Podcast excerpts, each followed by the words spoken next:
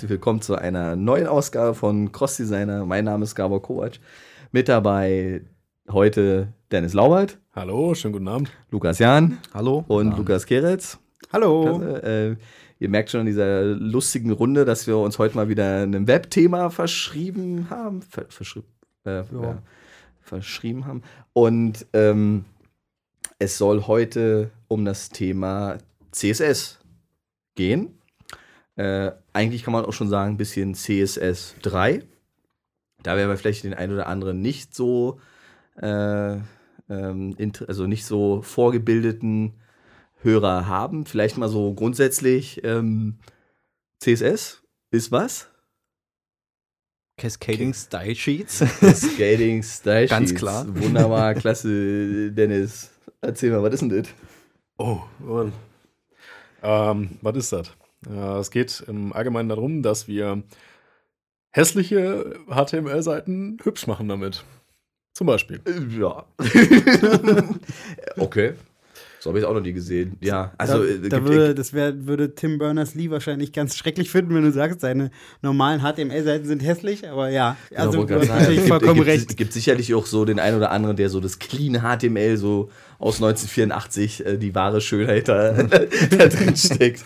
Genau. Äh, aber natürlich hast du schon ein Stück weit recht. Äh, ich meine, dieses Style-Sheet selber, glaube ich, erklärt sich ganz gut. Ne? Also, äh, was ist denn das? Äh, Pendant im Print wäre dann Stilvorgaben oder, Stil, ja. oder Formatvorlagen. Format, Absatzformate. Äh, für alle Word-Nutzer sind es dann äh, Stil, wie heißt das im Word? Formatvorlagen. Formatvorlagen, wunderbar, oder? klasse.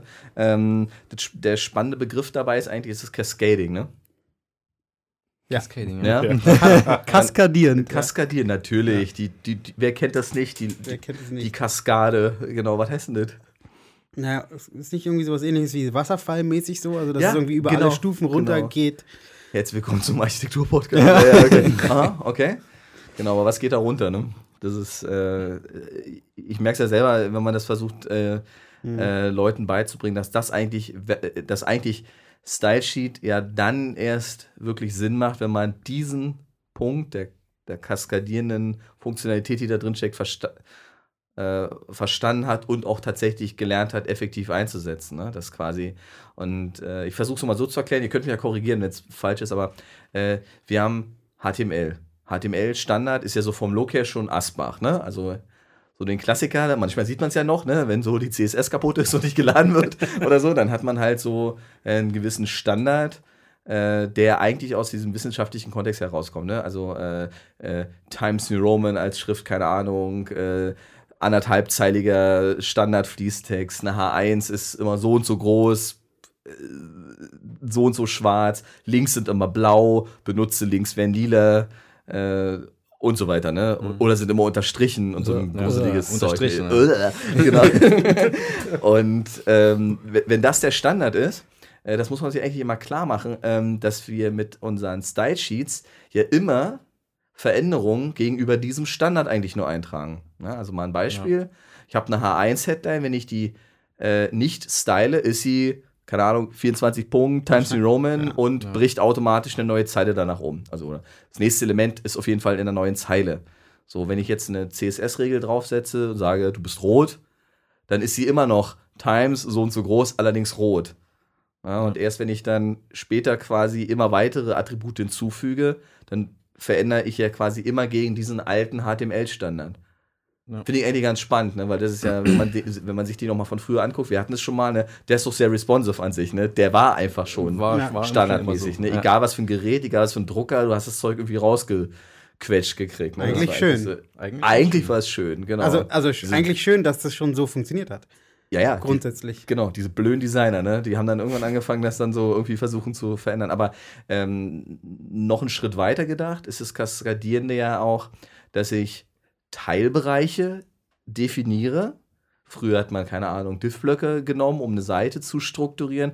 Heute hat im R5 nehmen wir irgendwie Sections und äh, Navs und Header und so weiter. Aber wenn ich zwei Sections habe, jetzt mal blöd, eine linke und eine rechte, und ich habe da in beiden H1 drin, mhm dann kann ich ja über die Kaskade, nämlich HTML Grundstandard, Section rechts, H1 etwas definieren.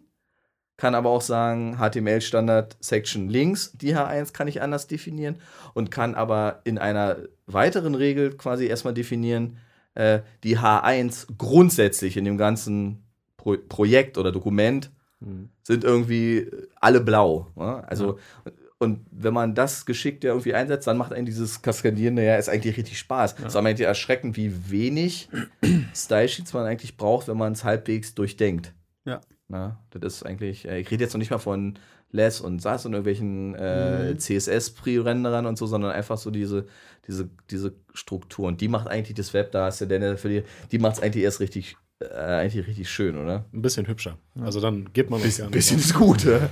Kommt drauf an. Schaut ja. man sich auch gerne an. Na, wenn man auch gerade, äh, vielleicht sollte man noch mal irgendwie awards.com oder so verlinken. Also speziell so Blogs, die speziell CSS äh, Specials so zeigen. Da sind echt Sachen bei, wo du denkst so, also was dann über Parallax-Scrolling und so weit hinausgeht, ne, wo du denkst so, wow, was geht alles mit CSS, ne, wenn man da richtig drin steckt. Das ja. wird schon. Da muss ich äh, auch noch an äh, die gute alte CSS Zen Garden denken. Ich glaube, hatten wir auch irgendwann schon mal erwähnt, oder? Oh ja. Mhm. Irgendwann kam es schon mal. Haben wir das Buch gekauft. Ah, tatsächlich, ja. ja. also, ja, also schön, schöne, schöne Seite, die eigentlich immer grundsätzlich eigentlich das komplette gleiche HTML hat und irgendwie jeder kann eigentlich sein eigenes Style-Sheet dafür schreiben und es sieht halt immer ich, komplett haben wir, anders haben aus. Haben wir da schon mal drüber gesprochen? Ich, ich weiß nicht. Vielleicht am Rande erwähnt, glaube ja, ich. Irgendwie so. Kenne ich gar nicht. Das ist ja cool. Jetzt okay. ist auch gleich das, finde ich, ganz Wichtige nochmal, dass halt einfach das CSS und HTML, dass das CSS dafür da ist, um den Inhalt zu trennen von der Gestaltung. Was Ach, ja früher. CSS da? Ja, so stand's, habe ich heute nochmal gelesen in der offiziellen Erklärung und fand es eigentlich auch ganz gut so, weil im Prinzip ist es ja auch so. Stimmt. Früher war es ja so, dass man gleich seine Gestaltungssachen mit ins HTML reingeschrieben hat und dadurch. Genau, du hast also quasi äh, HTML eine H1 reingeschrieben und dann Style gleich genau, rot, blau Dings und nee, nee, nee, nee, nee, nee, nee. H1 auf, dann wieder die H1 zu, dann da drin schön Font auf oh, und ja. dann Font, äh, Font, genau. genau. Das ist immer besonders schön, wenn man so äh, Microsoft Word Texte kopiert und dann irgendwie in einem What is this, what you get Editor reinpastet ja. und sich dann den Quellcode anguckt.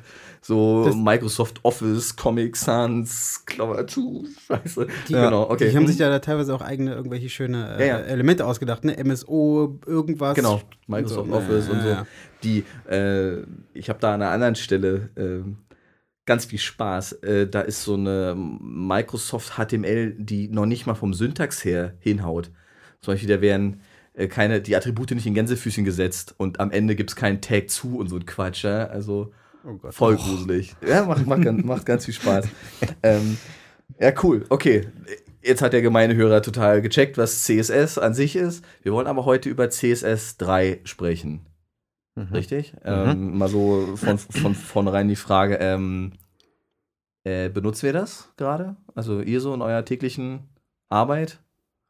Teilweise. Also, also ich, ja, ich schon. Also auch teilweise. Natürlich gibt es halt ein paar Sachen, die man irgendwie noch nicht so, so richtig benutzen kann, weil es halt nicht jeder Browser irgendwie unterstützt. Aber grundsätzlich schon. Also wenn ich jetzt zum Beispiel irgendwie abgerundete Ecken habe in irgendwie einem Design mhm. oder so, dann mhm. benutze ich schon eigentlich zu 90 Prozent tatsächlich die irgendwie abgerundeten Ecken von CSS3, anstatt mir irgendwie den Krampf zu machen, irgendwelche Bilder zu machen und hm. zu skalieren und dann und Kur so weiter und so fort. Kur kurioserweise ist gerade so dieses Attribut ähm, runde Ecken, ne? Das ist ja so ein, das geht ja jetzt schon ewig, dieser Kampf, ne? Wie ja. hat man, wie hat man früher, ne? Da gab es ja extra Tools, um in Ecken von Diffs, ne?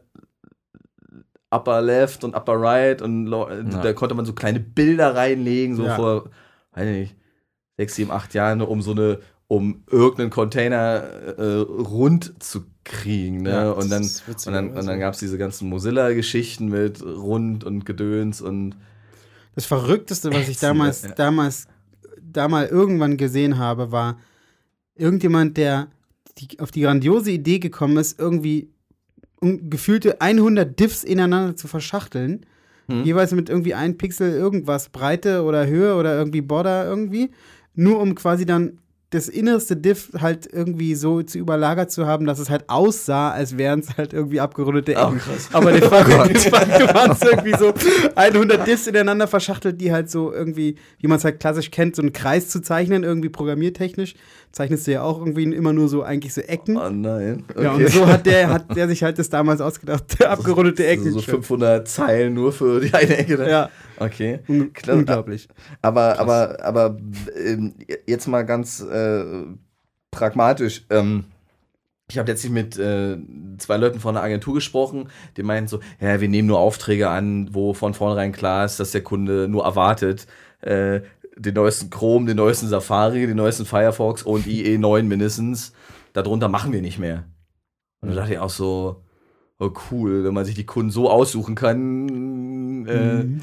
äh, okay. Wir machen, wir machen gerade ein Projekt für die TU Berlin hier, wo ich zwei Dinge auf jeden Fall voraussetzen kann. Erstens, 99% der Besucher haben Internet Explorer ja. und 99% haben höchstens den Achter drauf, wenn nicht noch schlimmer. Und das macht die Sache ja dann richtig eklig. Ne? Und, äh, aber da gibt es ja so ein, ähm, wo man, wenn wir hier mal gleich den, den, den Einstieg haben, unterschiedliche Browser gibt es, die sind nach wie vor ein Kreuz. Ähm, da kommt dann, wenn man da so sich mit beschäftigt, relativ schnell der Begriff Modernizer. Hm. Modernizer ist ein JavaScript von Name vergessen, egal, ähm, der sogar einen Preis dafür gewonnen hat. Hm. Nutzt ihr das? Kennt ihr das? Also ich nutze es indirekt oder unbewusst, weil ich meistens ähm, so ähm, vorgefertigte Sachen benutze wie Foundation hm. oder sowas, wo das schon mit eingebaut ist. Okay. Und da weißt profitiert du, man natürlich ein bisschen. Kannst du beschreiben, was er macht? Also, das, was ich jetzt bis jetzt so alles mitgekriegt habe, ist eigentlich, dass er das für ältere Browser und überhaupt für Sachen, zum Beispiel auch die Elemente nicht unterstützen, zum Beispiel den neuen Header, Footer-Bereiche, HTML-Elemente, hm. genau, HTML-Elemente oder auch halt CSS-Regeln oder direkt ähm, das halt ja, begehbar zu machen für diese älteren Sachen. Es gibt, ja da, schön, ja. es gibt ja da so schöne Sachen, irgendwie, keine Ahnung, die irgendwie mit CSS 3 und so auch schon funktionieren, irgendwelche Sachen so schwarz-weiß zu machen oder so, einfach Bilder mhm. irgendwie schwarz-weiß machen oder so geht halt in älteren Internet Explorer-Versionen alleine mit dem CSS-Ding nicht, aber gibt ging halt. Es vor ein paar Tagen auch mit dem allerneuesten Firefox nicht. Konnte nur der Safari, weil der ein Grafik-Engine ist. Ja. Das ging dann auf dem Mac, aber nicht auf dem PC. Auch nochmal scheiße. das ging, mhm, okay. Ne, und, und dazu gab es halt, da gibt es ja auch von Microsoft schon Ewigkeiten diese komischen Filter, die, ähm, die irgendwie Microsoft als JavaScript-Teil irgendwie ja. hat und Sowas macht ja zum Beispiel auch der Modernizer, dass er dann halt irgendwie für den IE halt anstatt des CSS3 äh, Anweisungen da auszuspucken, einfach diese ähm, Filtergeschichte von Microsoft da reinpackt. Gut, das macht er aber nicht unbedingt automatisch, der detektiert erstmal nur, oder? Was, äh, so wie ich es damals verstanden habe, vielleicht, ist es auch falsch, äh, dass er, wenn der äh, in dem Dokument einen Header oder ein Footer-Element findet und der weiß, der Browser kann das nicht, äh, macht er am Ende wieder div-class Header draus. Ja. Genau. Ne? Und beim CSS habe ich so verstanden, dass er dann einfach erstmal guckt und dann definierst du halt Regel CSS3, wenn der Browser die nicht kann, gibt es halt eine Alternative oder halt einen Filter. Genau. Wie ja. die genau funktionieren, muss ich ganz ehrlich gestehen. Äh, Kann man schön äh, im Internet nachlesen, wie ja, die funktionieren. Richtig, siehe Internet, ja, wunderbar. okay, äh, äh habe ich Gott sei Dank. Aber das macht, das ist ja gerade eigentlich das Tolle dran, ne? Irgendwie, das macht er ja dann. Also wenn du halt irgendwie reinschreibst, dass ich was, keine Ahnung, irgendwie diese zum Beispiel Schwarz-Weiß oder so, konnte der Internet Explorer, kann der, glaube ich, schon seit Version 5, 5 oder irgend sowas das kann der? ist. Ja, äh, gerade naja, Internet Explorer. Oder, oder nicht, vielleicht, vielleicht nicht das, aber irgendwie, ich weiß nicht, habe jetzt da kein, kein besonderes Beispiel im Kopf, aber der konnte, also diese Filterdinger, die konnten schon, schon relativ, also Opacity zum Beispiel konnten die, glaube ich, schon sehr, sehr lange. Stimmt, ja. Okay. Ja. Super, aber da, wenn wir bei diesem Bereich sind, ähm, ein ganz bestimmter, äh, ich glaube, so der eher eingesetzte Punkt ist äh, Conditional Comments. Ne? Also, dass man, äh, kennt man, glaube ich, äh, benutze ich zum Beispiel wesentlich häufiger als ein Modernizer, weil ich ja das immer meistens selber, du schreibst dann halt einfach äh, eher in so einer äh, ähm, Kommentierfunktion ins HTML hinein, äh, if IE6, dann mach äh, die CSS-Regel noch, dat, also, oder meistens liest du ja gleich eine ganze CSS nach, die dann bestimmte Attribute überschreibt, die in der Haupt-CSS-Datei, in der externen, ja, mhm. sollte man vielleicht auch erwähnen, ne, dass es schon schlau ist, grundsätzlich Äh, da habe ich auch eine Frage, äh, weil da diskutieren wir mal relativ viel. Ähm, ihr designt irgendeinen Blog oder irgendein CMS oder irgendein Template. Äh, man legt schon mehrere CSS-Dokumente an, oder? Eins fürs. Layout, eins fürs Menü, eins für irgendeinen Slider. Oder schmeißt ihr die alle in eins, um einfach. Ah, nee, das nicht. Also ich persönlich schmeiß das alles in eins. Also gerade wenn du sagst Menü und Slider und sowas, ist alles in einer Datei. Mhm. Okay. Mache ich genauso. Ähm, alleine aus dem Grund, dass es mir viel zu mühsam ist, irgendwie immer im Firebug gucken zu müssen, fuck, in welcher Datei liegt denn jetzt das, was ich gerade style? Okay. Dann muss ich irgendwie das aufmachen und vor allen Dingen, also ich persönlich sehe irgendwie nicht so richtig, ich, ich sehe den, also ich sehe den, den Mehrwert, den man hat, wenn man es teilen würde oder wenn man es teilt, mhm. dass man sagt, okay, hier gibt es irgendwie eine CSS, die macht nur Menü oder so. Oder es gibt eine Datei, die macht nur zum Beispiel das Layout einfach von den Boxen, wie die floaten oder was weiß ich was. So, aber dann gibt es ja auch irgendwie Leute, die sind der Meinung, dass man irgendwie Typografie von Inhalt äh, quasi Positionierung trennen sollte. Also irgendwie eine Datei. Layout und typ. Ja. Genau. Ja, macht und, aber, also und, das und da okay. finde ich, also ja, grundsätzlich macht es auf jeden Fall Sinn. Also alleine rein strukturell und konzeptionell vom, vom Denken her macht es auf jeden Fall Sinn. Aber also ich hatte halt öfter die Situation, wenn ich irgendwie mal über solche CSS-Dateien drüber geguckt habe, dass, dass es nie so richtig stringent durchgehalten wurde, dass dann irgendwie, keine Ahnung, trotzdem in der Layout-Datei irgendwelche Margin-Angaben für, für irgendwie meine Überschrift waren, die mhm. ich finde nicht da irgendwie reingehören. Oder natürlich kann man jetzt anfangen zu streiten, ist irgendwie Margin eher Layout oder ist Margin eher irgendwie, keine Ahnung, Typografie oder mhm. so. Das ist halt, und da finde ich es halt schwierig und alleine deswegen, um das zu ver äh, vermeiden, packe ich alles irgendwie in eins rein. Ab und außerdem gibt es ja noch die, die Möglichkeit, die wunderbare Möglichkeit, irgendwie immer zu sehen, in welcher Zeile irgendwie das Zeug gerade drin steht, was man sich zum Beispiel Firebug ja, okay. anguckt und dann okay, kannst du sagen, okay, okay die Zeile ja. und dann gehst, springst du ja schnell zu der Zeile. Also, wir Vereinfacht haben die, wir, wir, haben die Diskussion an folgender Stelle. Ähm, bevor ich jetzt Dennis zu Talk ähm, ja, so. äh, dass wir trennet eigentlich ähm, da wir meistens irgendein CMS haben mit irgendeiner Sonderfunktion, machen wir zum Beispiel also einfach, wenn wir dann viel direkt online arbeiten, direkt auf dem Webserver, ja. äh, habe ich eine, die heißt Layout, eine heißt Menü, eine heißt Content, eine heißt Shop und die, die, die nächste heißt, wenn wir ein Design-Tool mit drin haben, dann heißt sie Designer. Sodass wir relativ schnell live im Live-Betrieb draufgehen können. Hey, ich bin im Designer, dann wissen die anderen, äh, der gerade am Shop rumfummelt, er kann da alles, was den Shop betrifft, layouten. Also wir trennen es nicht mhm. über, dann ist Margin und so total egal. Ja. Äh, das ist das eine. Ähm, und äh, obwohl wir mittlerweile ja theoretisch auch Lösungen haben, dass wir alle gemeinsam an einer Datei arbeiten können, aber so richtig funzen, ne, wenn du gerade ein IDE oder so hast, mhm. äh, dann ist das ja so ein Problem. So, du, sonst hat der halt gewonnen, der jetzt letztes speichert. Ne? Aber ähm, das ist der eine Aspekt. Der andere, der dagegen spricht, ist eigentlich, dass wir immer mehr dazu gehen, dass wir eher so ein ein Corporate Design entwickeln für unser Lay also für unser Design. Also mal ein Beispiel. Ähm, jetzt sollte zum Beispiel eine, eine, eine, Klasse geben, die heißt Hausfarbe. Mhm. Oder Hausfarbe Blau, Hausfarbe mhm. Dunkelblau, Hausfarbe Orange. Da sind die drei Farben drin. So. Und die, diese Klasse benutzt du dann ähm, für jeden Button, für jede Headline, für jede Border, die du in irgendeiner Farbe definierst, wo du dann eigentlich auf dieses Attribut dann zugreifst. Weil damit du nachher einen einzelnen Wert hast, ist ja so ein bisschen dieser Less-Ansatz, wo du dann mhm. irgendwie mhm. Variablen hast, die du immer wieder mhm. benutzen kannst. Aber CSS selber erlaubt ja, dass du auf ein Element äh, zwölf Klassen drauf buchst. Dann steht dann halt Standard-Button, äh, Orange 1, äh, Border Active. unten, Schatten, Active und ein Over, so, ne? Und dann brauchst du das nicht für jede Seite neu zu erfinden.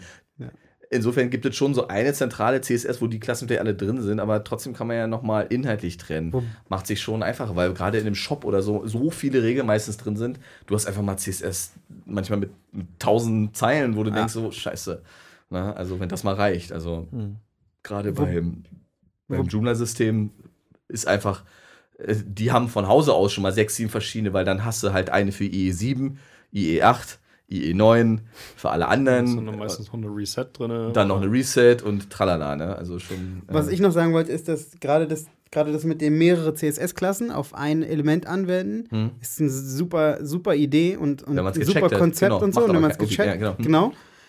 Und irgendwann mal, keine Ahnung, Achtung, gefährliches Halbwissen auf, äh, irgendwo mal gelesen, dass der, passt, passt hier super der, rein der in die IE, okay. Der IE, irgendein, irgendein IE halt nur zehn Klassen oder sowas kann und danach hört er einfach auf, das zu interpretieren, wenn du mehr als so und so viele Klassen reinschreibst. Was ja grundsätzlich die Idee von CSS so, eigentlich pro ist. Pro Element. Genau, oh, pro Element. Oh, so. das ist böse. Okay. Ähm, das müsste man natürlich nochmal validieren. Ich weiß tatsächlich, dass es irgendeine, irgendeine IE-Version war. Vielleicht war es auch eine Netscape-Version, keine Ahnung. Aber, Netscape aber 3. Netscape 3. Nee, aber, ihr wisst, ihr wisst okay. was ich meine. Also das, da, da gibt es, glaube ich, schon irgendwie, gerade wenn wir jetzt darüber sprechen, irgendwie schon noch ältere Browser zu unterstützen oder so. Wahrscheinlich, wahrscheinlich der 7er und 8er ja, und 9er, die, 10, die. Aber 10 reichen ja schon mal aus. Ja, ja natürlich, so, klar. Kann, was willst du alles definieren? Aber das ist natürlich ein Aspekt, ne? Okay. Aber gut, ich meine, ich versuche es mir gerade mal vorzustellen. Ich nehme einen Div-Block und versuche alleine mal zehn Klassen auf einen Div-Block raufzuknallen. Der geht schnell. Ja. Wieso? Ja. Rand, Schatten, Farbe, Verlauf, Schriftfarbe, äh, Verhalten beim Over. Ne, wenn du das alles ja, global hinterlegen willst, schon bist du bei zehn Stück. Und dann kommt in der Internet Explorer und sagt, die Elfte meine ich mehr. oh Gott. Dann packst du um den Diff noch einen Diff mit einer Klasse. Ja, super. Oh, ja. super, super. wunderbar, klasse. Ähm, genau, Conditional Comments. Ähm, benutze ich häufig, ne? Man ja einfach. Muss man, glaube ich, auch mittlerweile machen. Ne? Äh, ich mache das sogar zum Teil ähm, für. Äh, wo habe ich das letztlich? Achso, genau. Du hast einen Blog, der hat einen Standard-Content, der ist so und so breit. Und hast aber rechts und links noch so einen kleinen süßen Schatten drunter. Ja, kennt man ja so, das mhm. um das so ein bisschen hochzuheben. Das ist an sich ganz spannend. Also, das nervt aber, weil das ist ja dann eigentlich dann über die 1024, sagen wir mal, hinweg. Und das ärgert mich dann beim iPad, dass ich den Rand dann sehe und ich kriege dann ein horizontales Scrollen, was ich nicht haben will, nur wegen diesem blöden Schatten. Also schreibst halt rein, wenn Mobile irgendwie was, dann äh, geht ja schon eigentlich so ein bisschen in die Richtung Media Queries. Mittlerweile mhm. macht man ja eher das dass man dann quasi Attribute, die das Gerät oder die der Browser oder irgendwie, wir haben schon mal drüber gesprochen, hm. im Responsive Design Thema, dass man eher mittlerweile da die Veränderung macht und nicht mehr über die Conditional Comments. Das ist eigentlich schon so ein bisschen out. Aber gerade i6 oder 7 fange ich da mal super drüber ab und schmeiß alles raus, was kompliziert ist. Ne? Schon mhm. ganz spannend. Und du machst das tatsächlich manuell. Also du. Ja, papalapap, kopiere irgendwie rein und schreib dann irgendeine andere rein. Das okay. ist meistens bei den CMS, die, also ist irgendwie so, okay. jedes Mal das gleiche ja. Template, was ja. dann irgendwie umwuselst und da steht Gott sei Dank schon drin. Ja. Über so ein paar Sachen, die du schon weißt, mhm. das geht mhm. gar nicht, dann lässt es halt einfach. Ne? Mhm. Und du lebst dann halt damit, ja, okay, Internet, äh, Internet Explorer 7 hat dann halt, ist der Button halt nicht abgerundet, sondern ist halt eckig. Who ja. cares, ne? Ja da, da, sind wir ja wieder bei dem, bei dem alten äh, leidigen Thema oder le was heißt leidigen Thema, dass man auch einfach sagen muss, okay, es gibt bestimmte Dinge, die müssen irgendwie funktionieren, keine Ahnung, genau. irgendwie muss, es, muss die Navigation da sein, man muss auf die Startseite und auf drei Unterseiten kommen, aber ob der Button nun rund oder eckig ist, ist ja quasi für den Besucher eigentlich erstmal egal. Also der ja. Button funktioniert ja trotzdem so und darum geht es ja eigentlich. So. Ja. Und wenn jemand halt zu blöd ist, sich einen neuen Browser zu installieren, dann hat er nee, Pech. Vorsicht, wir haben auch ja, die armen Menschen, die nicht updaten dürfen können. Ja, und das, so weiter, ne? deswegen habe ich das. Ja, genau. Ja, äh, gibt, ja, äh, gibt unheimlich viel. Das ist eh, erstaunt immer noch. Ich habe gerade, bei welcher Website war das letztlich, wo ich geguckt habe? Äh, ach, hier bei so einem Modelabel Fashion irgendwie 30% IE6. Ja. Und du denkst so, what, äh, was sehen das die ist, da? Wahnsinn. Das ist, das ist relativ so interessant. Ich habe ja. letztlich erst an einem anderen Projekt, Volkswagen-Projekt gearbeitet.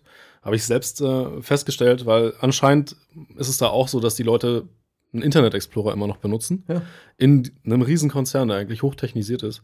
Aber trotzdem wurden die Buttons zum Beispiel, die ich dort ähm, zerlegen sollte für die Programmierer dann im mhm. Nachhinein, so angelegt oder ich musste sie so anlegen und zerschneiden, dass er wirklich die Ecken noch als Ecken, als Grafiken einsetzen sollte. Oh, also es ist richtig äh, armer Mensch, du. Okay. Alte Schule, ganz, ganz alte Schule bei der Geschichte gewesen. Und äh, ich habe, mich würde es interessieren. Es ist jetzt online das Ding. Ich würde es mir gerne mal angucken, ob die auch wirklich das umgesetzt haben mhm. damit mhm. oder ob es wirklich äh, gestylt ist. Ja. Das würde mich schon mal interessieren. Du hier, Internet Explorer 6 oder 7, ist ja noch auf irgendeinem Rechner drauf. Ja. Kein Problem.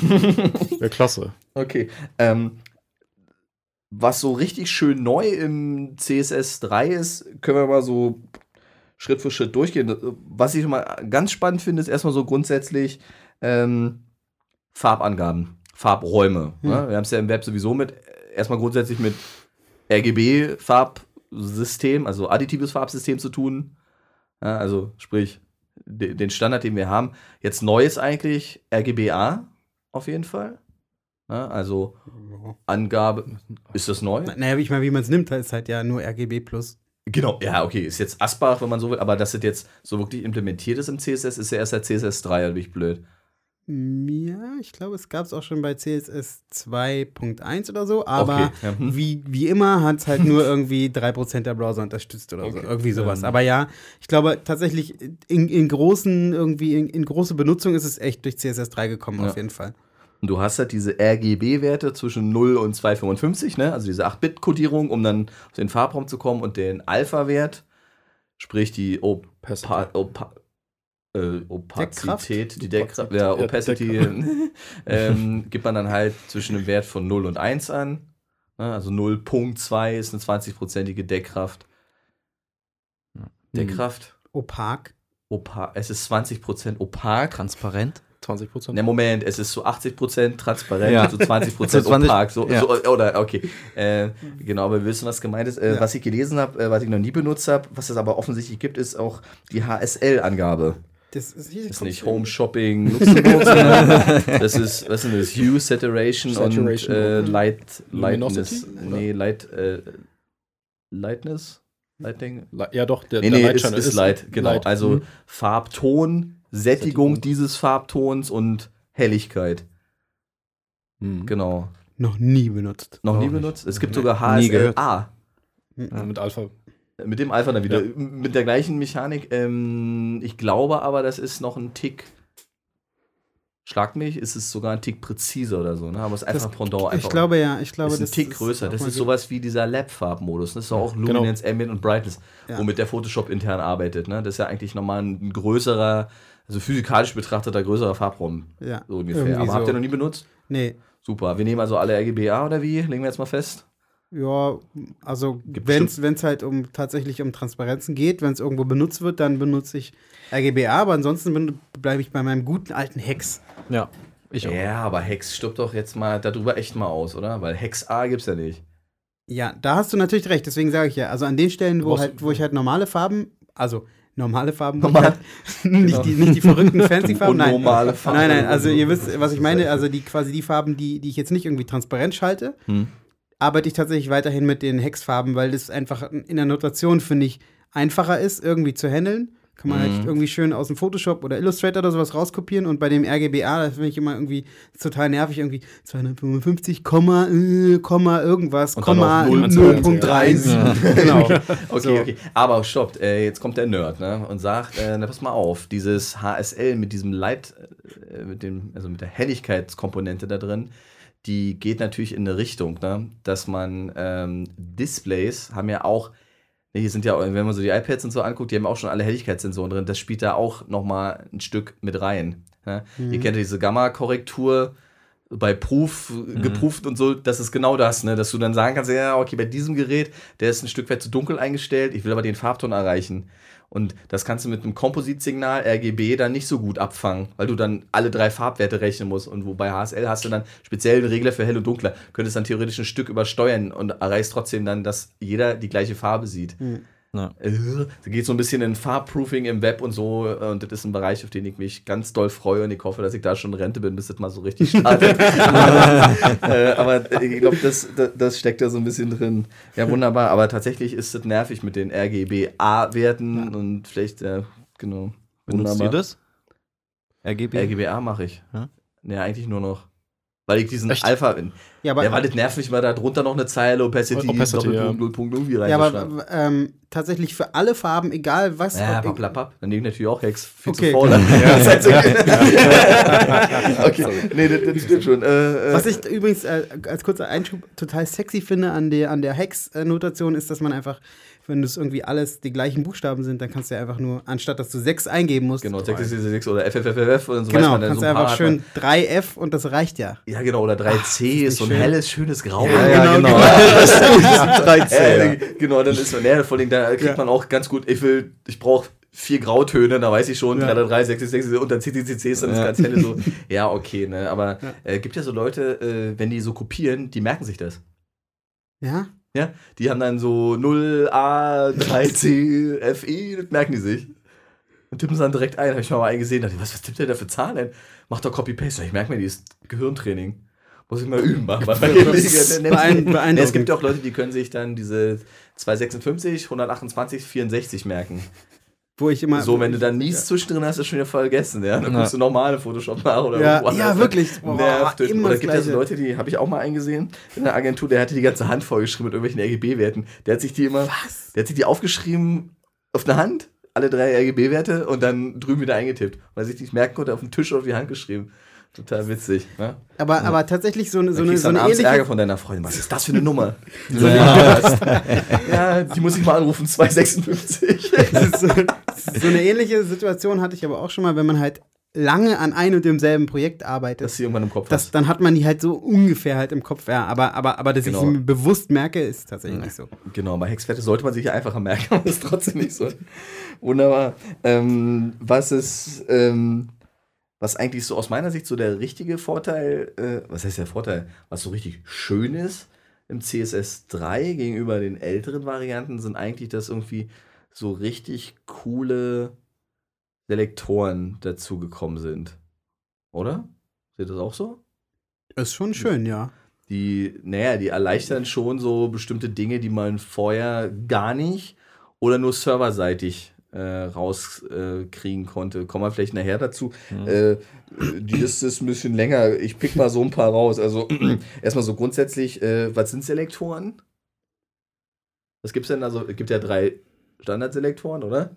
Ja, also erstmal, erstmal die, die, ganz normalen Selektoren für zum Beispiel eine Text-Area oder sowas oder genau. Body oder die halt Elemente oder, oder ein P, gehen. genau, also auf die Elemente oder mhm eben auf die IDs, die wir ja wunderbar belegen können, quasi. Also mhm. zum Beispiel äh, ID Header oder sowas, wenn man mhm. jetzt nicht mit dem neuen Header-Element arbeitet. ja, also oder, genau. oder eben die, eine Class, die, die zum Beispiel, was weiß ich was, Class gleich, keine Ahnung, Image Right oder so, was ja. halt das Image immer rechts floatet zum Beispiel. Und die drei Selektoren gibt es ja grundsätzlich genau. erstmal. Und jetzt kommt die spannende Frage: Welche wann? So, ich glaube, direkt auf die HTML-Attribute draufziehen, das ist klar, weil man das benutzt. Ne? Zum ja. Beispiel der Klassiker Body. So, es gibt meistens nur ein Body. Ja. Na, wenn es zwei gibt, ist was kaputt gegangen. das so. äh, ähm, oder keine Ahnung, äh, ich will alle Images äh, mit einer Max Width oder so versehen, ja. weil ich es für irgendwie brauche, dann ist es schon sinnvoll, das über direkt macht man eigentlich ich mache das, glaube ich, nur für ein Body. Also passiert ganz selten mal, dass ich äh, das für was anderes brauche. Ich benutze es schon öfter mal alleine zum Beispiel für, für Bilder, die in einem Anker drin sind also in einem Link drin sind. Also mhm. du hast einen Link und in dem Link ist ein Bild drin. Dann ist ja im IE, haben die Dinge ja, immer, genau. immer. Stimmt, das mache ich auch. Immer Border null. Border. Genau, ja. sonst hast du nämlich im IE diesen lieblingsblauen Rand drumherum, ja. den du nirgendwo siehst, außer wenn du den Internet Explorer aufmachst. Denkst du, scheiße, stimmt, da schreibt man Oder rein. zum Beispiel auch mal beim P, also für einen Paragraph hm? äh, Tag, irgendwie den, den Margin darunter ein bisschen verkleinern oder vergrößern, zum Beispiel. Oder die Zeilenhöhe. So, das macht ja auch okay. Sinn, das irgendwie auf allen Ps auf der ganzen Seite mal zu machen, ohne dass man irgendwie jedes Mal sich darunter hangeln muss, in welchem Diff der nun drin steckt. So. Ich habe es mal richtig ekelhaft benutzt. Ähm, und zwar habe ich probiert, ein Vimeo-Video mal ähm, auf allen Browsern standardmäßig ohne alles fullscreenig zu kriegen, dass es automatisch skaliert dass es sich anpasst ans Fenster. Mhm. Vimeo, wir wissen ja, das ist ein iFrame, der da drin steckt. Und ich dachte, ihr kriegst nicht hin, aber es ging dann doch. Und zwar, du musstest angefangen, du hast dann angefangen, HTML, Body und iFrame in der Kaskade zu stylen auf, fragt mich, Margin 100%, alles null hoch, keine Ahnung, irgendwie rumgedreht. Und dann kriegst du es hin, dass du, egal welches Vimeo-Video du drin hast, obwohl es ein iFrame ist, dass das Fullscreen nicht läuft und sogar mit skaliert. Hm, krass. Ja, HTML. Also auf die Idee kommt man so gar nicht, weil das ist ja, ja dann noch über dem Header des HTML-Dokuments. Ja. Also da fing es dann und der Wert, weil klar, der Body steckt ja im HTML drin und das ist das oberste, das Root-Element, wenn man so will. Das war, war, halt total spannend. Also falls es mal einer braucht, ich, ja, ich, äh, Mail an mich, ich, ich suche das raus. Es ging. ähm, wunderbar. Das sind erstmal grundsätzlich ähm, Selektoren und ähm, besonders Interessante sind ja neu hinzugekommene Pseudoklassen. Pseudoklassen klingt immer so ein bisschen unseriös. ja, ist aber, aber grundsätzlich eine Pseudoklasse ist ja erstmal alles das, was, korrigiert mich, wenn das falsch ist oder Blödsinn, äh, alles, was mit einem Doppelpunkt hm. hinter einem Selector dran steht. Ne? Also, sagen, ja. also A zum Beispiel für einen Link oder einen Anchor in dem Fall und dann Doppelpunkt Hover ist quasi eine Pseudoklasse, die nur dann wirkt auf diesem Link, wenn ich mit der Maus drüber bin. Und da, früher gab es gar nicht so wahnsinnig viele, ne? Es gab, gab eigentlich tatsächlich nur vom, beim, beim, beim die Anker. Dings, ne? Ja. Visited. Hover oder Hover? Na gut, die Hovers. First, First Child gab es noch Child. sehr lange, mhm. habe ich gelesen. Ja. Echt, aber so richtig nach oben gespült ist das eigentlich erst mit CSS3. Ja, Wer hat sich ja. das getraut, vorher, vorher zu benutzen? Ja, das war ja das gleiche Problem, das, das leidige Thema, was wir jetzt schon dreimal oder neunmal angesprochen haben, hm. dass es halt wieder nur 2% der Browser irgendwie konnten. Hm obwohl es halt irgendwie Ewigkeiten schon da war. Ja. ja. Richtig. Und jetzt haben wir aber, ähm, haben wir ja, also dieses Child-Thema an sich, können wir mal ein bisschen auseinanderkrümeln. Ich habe ein Elternelement, nehmen wir mal eine UL, also eine Unsorted List, was man ja meistens benutzt für eine klassische Menüstruktur, die man benutzen sollte, weil die ja irgendwie gleichzeitig äh, in dem HTML-Element, was ja eigentlich eine klassische Aufzählung ist, hm. äh, ist aber gleichzeitig eine auch für die Suchmaschinen dann gleichzeitig ein Index, was ist die nullte Ebene, was ist die erste Ebene, was ist die zweite Ebene. Ähm, und das hat ja den Vorteil, dass man dort das Elternelement ist das UL und innen drin sind die einzelnen Kinder. Die ja, LI, ja. die List-Items List quasi.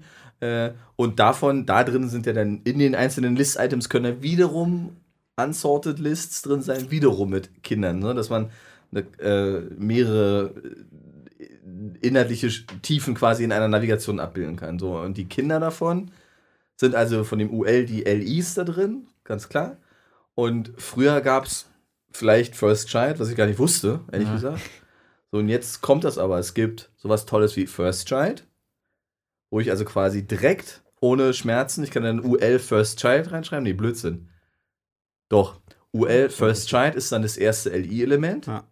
Äh, es gibt Last Child, was in der UL-Liste, also das letzte trifft. Und das kann man natürlich richtig klasse benutzen für, ähm, ich habe eine Navigation mit vorne und hinten eine kleinen Abrundung. Ja, kennt man so diese klassische, ja. klassische Tab-Navigation. Mhm. Da wollte man das erste und immer das letzte quasi ähm, äh, irgendwie individualisieren. Das ja. muss ja nicht rund sein, von mir ist schräg oder irgendein Schatten hinter oder irgendwas. Und das war früher mal so ätzend, ne? weil man das serverseitig, Dennis, kannst du dich noch erinnern, irgendwas haben wir das mal gemacht, wo wir uns dann serverseitig rauswuseln mussten, Gott. dass du, während du den PHP-Loop durchläufst, weißt, wenn das jetzt das letzte Element war, ja. dann ergänze in dem Array, was du dir vorher geschrieben hast, in der letzten Eintrag, klatsch da noch eine Klasse drauf, ich bin das letzte Element. Nice. Und die ja. konnte dann, äh, und richtig eklig, äh, was ja zum Teil echt ätzend war, äh, war dann auch das das Ente ja. Child. Das Ente, ja. Also das, das dritte, fünfte, siebte. Und das ist natürlich schon irgendwie, äh, was das erleichtert, was früher nur mit Skripten so richtig ging oder irgendwie mit Zählen und JavaScript drauf, geht jetzt einfach so mit einer Zeile so fünftes Kind sieht so aus, ne? Und das ja. ist irgendwie ja, super, super, super herrlich. Ne? Ja. Also es ist schon, äh, ich habe das letztlich mal probiert, ging wunderbar. Also äh, cool. Also, Weithin über welche Browser hast du das mal so probiert? Äh, Safari, also immer relativ aktuell, jetzt ja. nicht die aller, allerneuesten, aber sowas, äh, wirklich alle. Äh, selbst IE9 hat es, glaube ich, gemacht, äh, bis hin zu äh, selbst Chrome konnte das. selbst Chrome, äh, Chrome ja. kann ja eher, aber nee, aber äh, so Firefox, dann habe ich einen Iron-Browser gesehen. Kennt ihr den? Ja. Ja, du kennst ihn? Das ist doch diese Abklatsch von Chrome. Äh, kann sein, keine Ahnung. Ja, äh, ist hatte den jemand so ein Linux-Ding oder so auch? Nee, nee, nee, nee, habe ich auf dem Mac gesehen, keine ah, Ahnung. Aber also, aber ich glaube, grundsätzlich kam es irgendwann, aber ist ja egal. Ja. Ähm, ich habe aber auch gelesen, ich finde es jetzt hier gerade in unserer Liste nicht, es gibt sowas auch wie, äh, gibt auch Parent. Mhm. Also ja. die, die, die Kaskade nach oben geguckt, kannst du auch greifen. Also du und deine Parents dazu. Ähm, und vor allen Dingen auch äh, sowas wie Siblings, mhm. Geschwister. Mhm. Mhm. Oder? Ja. Nee, ich, ja, ich glaube, oder, oder du vermischst gerade was mit, mit äh, nee, jQuery? Ja, wollte ich auch gerade sagen. Weil das, das ist, ich, was. Oder verwechsel ich das gerade? Moment, habe ich das bei J Bei jQuery gibt es das auf jeden Fall. Ja, ja, da hast du Append und äh, äh, dann Parent und äh, kannst du die rauf und runter, davor, dahinter, dazwischen, das. Siblings gab es, glaube ich, tatsächlich nur bei jQuery. Echt? Ich glaube Gibt's ja. das gar nicht bei CSS? Ich glaube nicht. Auch So. nichts von gelesen. First Child, First Letter. Okay. First Line. Okay, Before and After gibt's noch. Hm. Ja. Aber das ist doch, ist das nicht das mit diesem Doppelpunkt, Doppelpunkt? Hier, Leute, Print Properties, Orphans gibt's noch. Aber das ist. Das ist keine Pseudoklasse. Nee, okay, dann muss ich das korrigieren. Das war dann wirklich jQuery. Schade. Okay, aber aber auf jeden Fall äh, First Child, Enter Child, Last Child, After und Before gibt's. Und After und Before bezieht sich doch dann auf das Elternelement davor, das spinne ich gerade. Davor oder danach? Nee, Quatsch, nee, Quatsch. Das läuft, wenn du zum Beispiel ein Element of Active hast, da kannst du sagen, da habe ich gleich draufgeklickt und das Element davor noch mit highlighten oder so. Hm. Ja, was in derselben Ebene eigentlich ist. Genau, Ja. das ist auf der gleichen Ebene, aber du Ja. kannst nicht sagen, alle anderen Kinder auf der Ebene, ne? Interessant, super interessant. Okay. So, dann sowas wie Hover. Was ist eigentlich mit Fokus als Pseudoklasse? Weiß ich noch, dass das in YAML ganz oft, also ganz äh, stark propagiert wurde damals, als irgendwie das erste, das erste CSS-Framework mit, einer der- mit einer der ersten aufkam. Jammel? Ich dachte, ist das nicht eine Community, wo man sich zum, Ja, zum es ist, verabredet? Nee? Okay, das verwechsel ich. Ähm, okay. ne? Es gibt halt mehrere Sachen, die YAML halt so als ne, Ja. mehrere Abkürzungen, ist ja auch egal. Auf jeden Fall, da hat der, der derjenige, der das halt herausgegeben hat, immer ganz, ganz äh, stark darauf beharrt, dass man doch immer die Fokusklasse oder Fokus-Pseudoklasse auch Mit benutzen sein. sollte, weil das ja genau der Moment ist, wenn du quasi die Maustaste gedrückt hältst, beziehungsweise wenn du mit dem Tabulator als Genau. als blinder Mensch oder nicht so besonders gut sehender Mensch über die Seite switcht durch die ganzen Links, damit die dann quasi wissen, wo, wo bin ich gerade mit meinem, mit meinem Cursor. Okay, aber das hat doch mit CSS dann nichts mehr zu tun, oder? Auf dem Nicht, nicht so richtig, nee. Also, Also, ich, ist halt ich habe ich hab das mal, ich habe das eigentlich immer nur, du klickst in ein Formular, in den, in den Input rein und klickst dann irgendwie, willst es, dass es, ich weiß ja nicht, einen, einen grünen Rand drumherum kriegst. Ja. Das Ja, ist auch das genau. Fokuselement, ne? Ja. Einfach, dass du, oder wenn du mit dem Tab da drauf Ja. springst, ne? Ja. Klasse. Und da ist auch gleich noch ein anderes Element, wo ich mir immer nicht sicher bin, das Doppelpunkt Link. Da habe ich schon oft gesehen, jetzt bei Ja, manchen stimmt, Links, stimmt, wo stimmt. A Doppelpunkt Link ist. A Doppelpunkt Link. Ja, das ähm, Moment. Ja, genau. Moment, Moment, Moment. Okay, wann benutze ich das?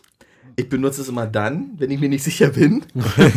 also du hast ja normaler, äh, du hast ja normalerweise, ähm, nee, das ist, doch ich weiß das. Der Link, wenn er noch nicht angeklickt ist. Hm. Wenn er angeklickt war, nimmst du das Visited und beim Over nimmst du das Over. Over. Hover. Ja. Wo ich mir unsicher bin, vielleicht ist es so falsch, das sollte man echt mal checken. Also, äh, hier, aber das Link-Element, die Pseudoclass, the link Pseudoclass matches Link-Element there unvisited. Das ist der Zustand, wenn Okay. sie nicht, Nicht besucht besucht sind. Okay. Wogegen Visited die, die Lilanen normalerweise sind Ja. und die Hover, wenn du mit der Maus drüber bist. Und dann gibt es ja noch Active, wenn du drückst. ja. Dann hast du Genau. einmal die Linkfarbe, wenn er noch, wenn er total frisch ist, der Link, wenn er noch nie benutzt wurde. Genau. Genau. Und wenn du kein, ja genau, und äh, aber ich mache das eh mal, ich schreibe Ja. dann eh gleich einen Link, visited, alles drauf, damit da gar nichts sich verändert. Äh, das Ja. ist ja genau. Das, das Einfachste ist ja einfach, dass man die gar nicht belegt. Erstmal. Nee, also, das dass du grundsätzlich sagst, A einfach nur Genau. und da dann alles reinschreibst, nicht blau und nicht unterstrichen, genau. Genau, ersten, und dann- Sachen. macht er das halt. okay. Ja. Ja, dann macht das halt für alle, alle Zustände erstmal. okay, aber dann haben wir das geklärt. Und das, äh, das unterstützen alle, ähm, äh, das unterstützen alle laut dieser Ansage hier eigentlich alle Browser. Also Link erstmal Standard. Ne? Okay. Super, super. Interessant noch, First Letter, First Line. Auch cool. Ja, stimmt. Ja. Der erste, erste Buchstabe, um den mal irgendwie spannend. Ja. Ist schon cool. Ja. Habe ich noch nie benutzt. Ich auch nicht. Müsste man mal. so eine Layouts mache ich nicht irgendwie, Nee. eine, aber irgendwie trotzdem Für ein Magazin oder sowas? Für ein Magazin, ne? Genau. So ein, so ein öffnen, eröffnendes Initial. Wie ist dann der Fachbegriff dafür, hier Typografen? Initial ist richtig. Initial, na Initial. wunderbar. Initial. Guckt an, hätte auch aufgepasst. Wunderbar. Klasse. Ähm, ich habe aber noch ein paar ähm, ähm, ähm, noch ein paar andere tolle gefunden. Äh, da will Lukas was Schönes zu sagen. Und zwar ähm, fangen wir mal mit Empty an. Hm. Ja, Element, Doppelpunkt Empty. Äh, würde ich jetzt mal so ins Blaue hineinraten, wenn halt tatsächlich einfach nur ein leeres Diff zum Beispiel hast oder so vielleicht. Ist das so? Keine Ahnung, würde ich, das würde ich jetzt einfach nur alleine aus der Notation irgendwie versuchen würde, abzuleiten. Würde man vermuten. Ja, tatsächlich ist es so, wir, wir, wir, behaupten das einfach mal. Genau, Elemente, die leer sind, kann man damit direkt super triggern, kein Problem. Genau, weil es halt, wie, wie, wie, wie sinnvoll es halt ist, wie, wie man es halt immer macht, neben HTML-Dokument hat man natürlich massenhaft leere Diffs und irgendwelche Sachen drin. Genau, schreibst einfach diff empty Display non, da sind alle weg. ja. Sehr schön. Dann nerven sie auch nicht rum. Sehr schön. Dann gibt es was Tolles. Ähm, Root, schon mal gehört? Nee. Na, habe ich mir hab's mir vorhin mal angeguckt. Äh, das ist die Root des HTML-Dokuments. Damit, äh, ich habe es nicht verstanden, wozu. es, es triggert das oberste Element im DOM. Und das ist immer das HTML-Dokument. Gut, dann ist es ja total sinnvoll, dass man das als eigene ja, Pseudoklasse hat. Ne? Vorsicht, äh, wir, wir denken immer sehr stark an HTML äh, in der Form auf dem Display. Das ganze CSS-Zeug funktioniert ja auch als Print zum Beispiel. Mhm. Da kann man ja auch stylen. Da kann man dann nämlich dann plötzlich mit Punkt und so ein Quatsch, also ja. mit wirklichen Druckpunktgrößen stylen. Wenn du zum Beispiel möchtest, dass deine Seite sauber ausgedrückt wird, schreibst du halt nicht rein, rein äh, Screen, die CSS, sondern du kannst ja dann auch für Print und für sonst was hinschreiben. Ne? Also die, wie heißt denn das? Äh, die CSS-Anwendung für Print kann eine eigene CSS-Datei sein. Und da kannst du dann plötzlich mit Millimetern layouten. Mhm. Auch mhm. spannend. Habe ich mal gemacht. Also so um eine, äh, da war ein Kunde, der wollte eine Seite ausgedruckt haben. Da haben sie es ausgedruckt und dann haben sie sich geärgert, dass halt äh, oben drüber mal der Kopf war und die Schrift zu klein und zu grau war. Dann haben die quasi extra eine Print-CSS gekriegt, die der Browser dann nutzt, wenn du druckst. Ja. Mhm. mhm. Da kannst du dann schön heilen, kannst du ein anderes Layout machen, kannst die Schrift 12 Punkt schwarz irgendwie machen, dann kann man die richtig lesen. Das ist eigentlich, ähm, habe ich auch irgendwann mal gemacht, ist eigentlich total interessant und ein schöner Ansatz, weil es eigentlich ja mehr oder weniger sowas ist wie ähm, das, was wir beim Responsive Web Design auch schon besprochen haben. Du passt es halt auf jedes Medium an, was genau. es da halt gibt. Und das war, das war halt schon eigentlich immer da, dass man tatsächlich unterschiedliche für Print und für ein Screen ja. und für irgendwas anderes noch machen konnte, hat nur niemand wirklich effektiv benutzt. So, ne? Ja, gut. Äh, Aber ist, ist toll. Ich, ich habe mal mit Firmen zu tun gehabt, die haben ganz viel HTML-Krams gemacht für Druckereien. Formulare ausgeben. Die haben eine. Die haben dann nur mit Millimetern rum, weil es hat die auf dem Screen gar nicht interessiert. Die wollten alles gedruckt haben. Hm. Das geht wunderbar. Es gibt noch völlig krasse Ansätze für diese, medienspezifischen CSS. Da gibt es noch viel mehr. Da gibt es nicht nur ähm, ja. nicht nur Print und Screen. Es gibt auch, äh, es gibt auch Screen Reader und sowas. Gibt es genau, ja auch. Ne? Richtig. So. Äh, wo du dann speziell das auszeichnen kannst. Schon, ja. schon, schon cool. Ähm, aber äh, das Root so richtig gecheckt, wozu habe ich auch nicht. Ähm, das, das Doppelpunkt Not fand ich gut. Ähm, das bezieht sich, da kannst du gleich was zu sagen, Lukas, aber ähm, ein HTML-Element hat ja Attribute. Nehmen wir mal einen Link, der hat einen Href und einen Title. Äh, oder ein Bild hat einen, eine Source und einen Alt und einen, was ist der Geier, einen, auch ein Title. Und mit dieser Pseudoklasse Not kannst du auf diese Dinger prüfen. Ja, zugreifen. Okay. So. Ma machst du das? Nee.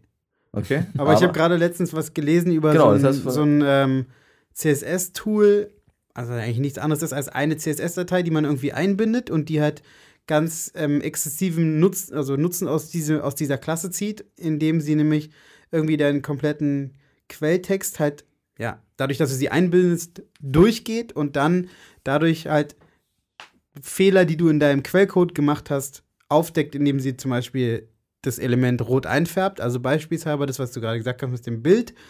Man sollte ja eigentlich immer irgendwie ein Alt und ein Titel vergeben, wenn man ein Bild einbindet. Natürlich. Machen wir, machen wir, wir machen wir ständig, alle. Hm?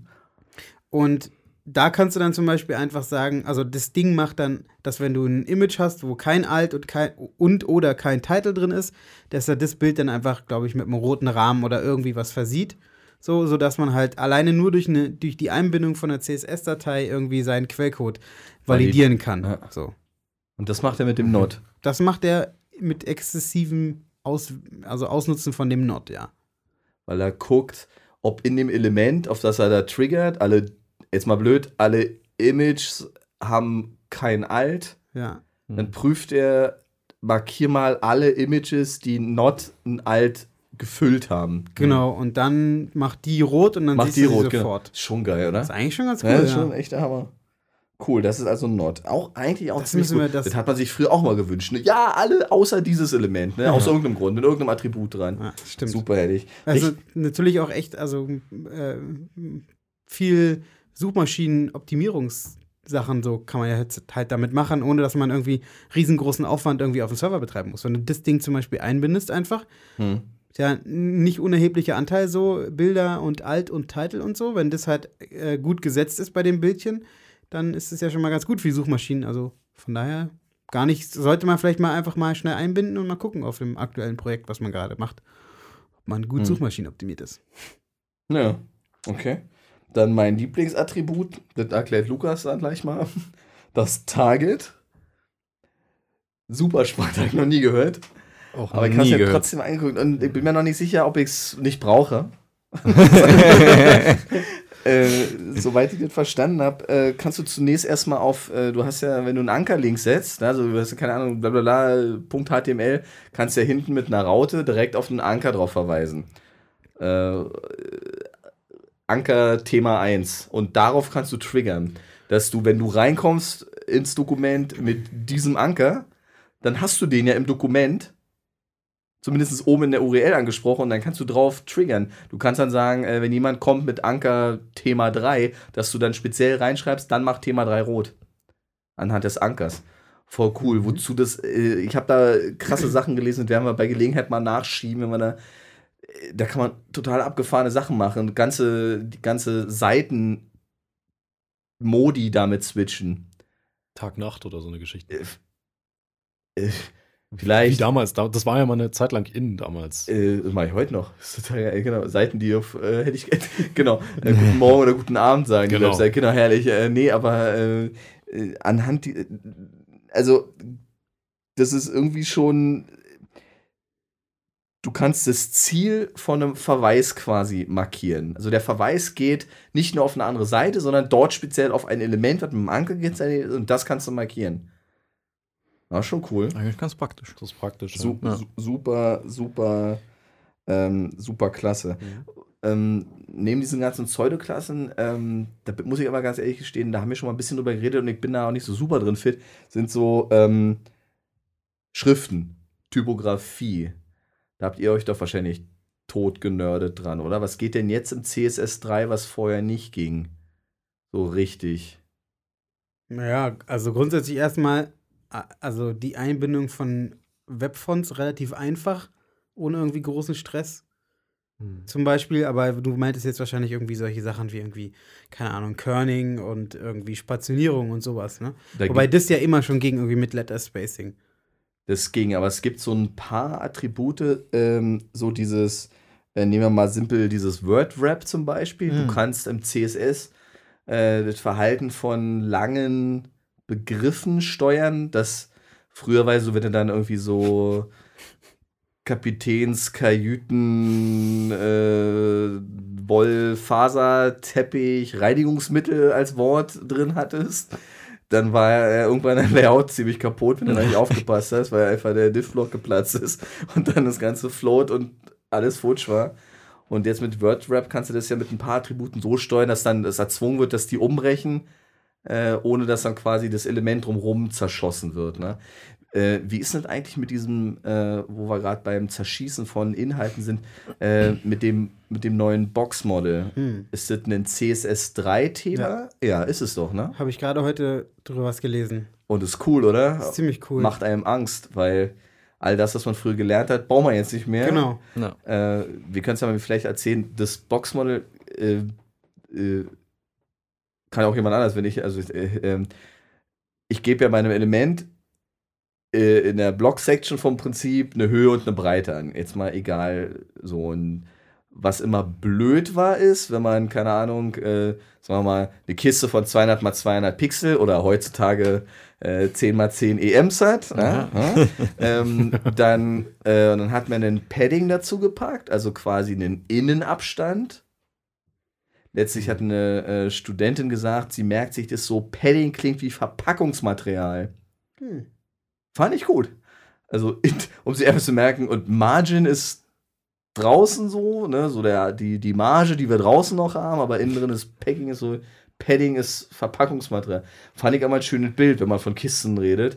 Egal, jedenfalls ein Padding nach innen und wenn man dann 20 Padding umfließend oben, unten, links, rechts hat, kann man quasi auf dieses Element quasi jeweils noch 40 Pixel noch dazu. Das ist das normale Boxmodel, damit konnte man eigentlich ganz gut leben. Jetzt hm. kann man das mit dem CSS-Attribut einfach umändern, sodass das nicht mehr dazu kommt. Das heißt, meine Box bleibt immer 200 mal 200, egal was ich für ein Padding innen drin mache. Oder? War das nicht genau so, dass, dass tatsächlich der Internet Explorer genau immer nach dem Modell das gebaut hat? Nach dem, nach dem Modell, das quasi die, du gibst an 200 Pixel, ist es breit. Dann sagst du, es gibt irgendwie noch 20 Pixel links und rechts Padding. Dann wären wir also nach Adam Riese bei 200 plus 2 mal 20, bei mhm. 240. Und das hat, glaube ich, der IE dann so gerechnet, dass er dachte, okay, es war doch dieser, dieser, dieses dämliche Boxmodell, dieser dämliche mhm. Boxmodell-Bug, warum wir tausend Diffs ineinander geschachtelt haben immer. Genau das hat der IE eigentlich seit 100 Jahren gemacht und jetzt ist es so, dass, glaube ich, dass durch das CSS 3 kannst du es jetzt entweder an- oder ausschalten. Genau. Also das ist erstmal, was CSS auf jeden Fall kann. Du kannst dich entscheiden, so oder so. Problem dabei ist, keiner traut sich das anzumachen, weil äh, da musst du das ganze Layout richtig im Eimer, wenn das der Browser nicht kann. Ja. Und das geht relativ schnell schief, aber beim IE bin ich mir jetzt nicht sicher. Was auf jeden Fall in meiner Erinnerung noch drinsteckt, ist, dass der IE mit dem Border noch dazu rechnet. Unterschiedlich umgegangen ist. Manche, Brau manche Browser haben die Border, angenommen, du hast eine 3 Pixel Border um ein Element gemacht. Hm. Er macht sowas schon, aber sowas gab es ja mal. Äh, dann hat er dann zu diesen 240 kam er dann nochmal 6 dazu. Drei links, drei rechts und warst dann bei 246. Und es gab auch Browser, die haben das nach innen gerechnet. Ja. Und es mhm. gab auch mal einen, ich weiß nicht mal welchen, der hat es nach innen und außen gerechnet. Ja, total abgefahren. Das hatte ich auch mal. Also, wenn du dann genau auf, auf Kante layoutet hast, ja. flog dir das dann äh, um die Ohren, weil der eine hat es halt nach innen und der andere nach außen gerechnet. Oh. Und das war, das war so die Ober, Ober, das darf man ja fast nicht sagen, aber dann. Scheiß Job auf jeden Fall. nee, aber dann, dann ist es in solchen Zeiten, wo das damals so war, ich erinnere mich auch noch daran, war es schon fast legitim, tatsächlich mit Tabellen zu arbeiten. Ja, ja. Weil das ging ja, das, das ging das ja ging relativ ja. zuverlässig so. Ja. Aber das dürfen wir jetzt, da dürfen wir nicht Das dürfen wir nicht mehr sagen. nee, genau, nee. genau, genau. Ähm, äh, aber gerade nochmal zurück zu den Schriften. Ähm, wir können jetzt Schriften dynamisch nachladen. Ja. Wir können jetzt mit einem Add-Font-Face-Attribut sagen, hier die Schrift liegt dort und dort und hol dir den Krams. Ne? Und dann wird die letztendlich gleich mitgeladen mit dem Quellcode ich klammer jetzt mal das ganze Thema Lizenzierung aus, darf man da, ja. wo kommt die Schrift denn jetzt her und so. Aber grundsätzlich, das ist schon einfach geworden. Trotzdem habe ich noch so das Gefühl, ich benutze lieber noch äh, einen Webfont äh, à la äh, Google API oder äh, Typekit, ja. um, um diese ganze Lizenzschmerz nicht zu haben. Ja, Weil, auf jeden Fall. Ich weiß nicht, unsere Kunden sind immer so ein bisschen resistent, wenn man sagt so, oh klasse, ihr wollt die Akzident grotesk von der und der Version im Web benutzen, dann hätte ich jetzt nochmal 5000 Euro mehr für die drei Schnitte, die ich da benutze. Und das ist ah. schon. Na, und dann geht es ja dann auch mhm. los, wie viele Leute greifen drauf zu. Bei manchen Schriftherstellern mhm. musst du dann vorher sonst was erklären, damit du die überhaupt einsetzen darfst und so. Ich weiß nicht, ob das. Da macht Google einfach das echt einfach, ne? Ja. Schmeißt CSS um rein, fertig, ne? Dann Wunderbar. Hast du die, hast du die Schnitte. Einziger da Nachteil daran finde ich immer, dass ähm, je mehr Schnitte du halt hast, desto langsamer wird es ja.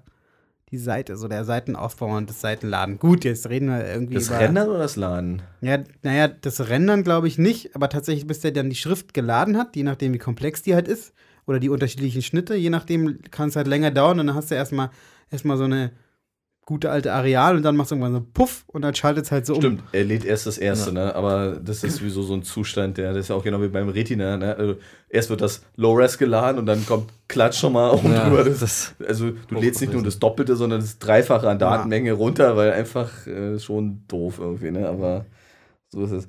Ähm, Nochmal zurück zu den Rahmen- und Hintergrundbildern. Äh, so das dicke, fette Kreuz. Ich habe einen Diff-Block mit einem Hintergrundbild drin und ich möchte, dass das Hintergrundbild ähm, sowohl horizontal wie auch vertikal 100% dran klebt. Ging früher nicht, geht jetzt. Richtig? Ja. Wo dran klebt? Na, an dem Element vom Yours Body. Einfach große Bilder. Ja. Bilder skalieren sich automatisch. Was das früher für ein Act war, ne? Ja. Wo man da mit diesen JavaScript, äh, Ja.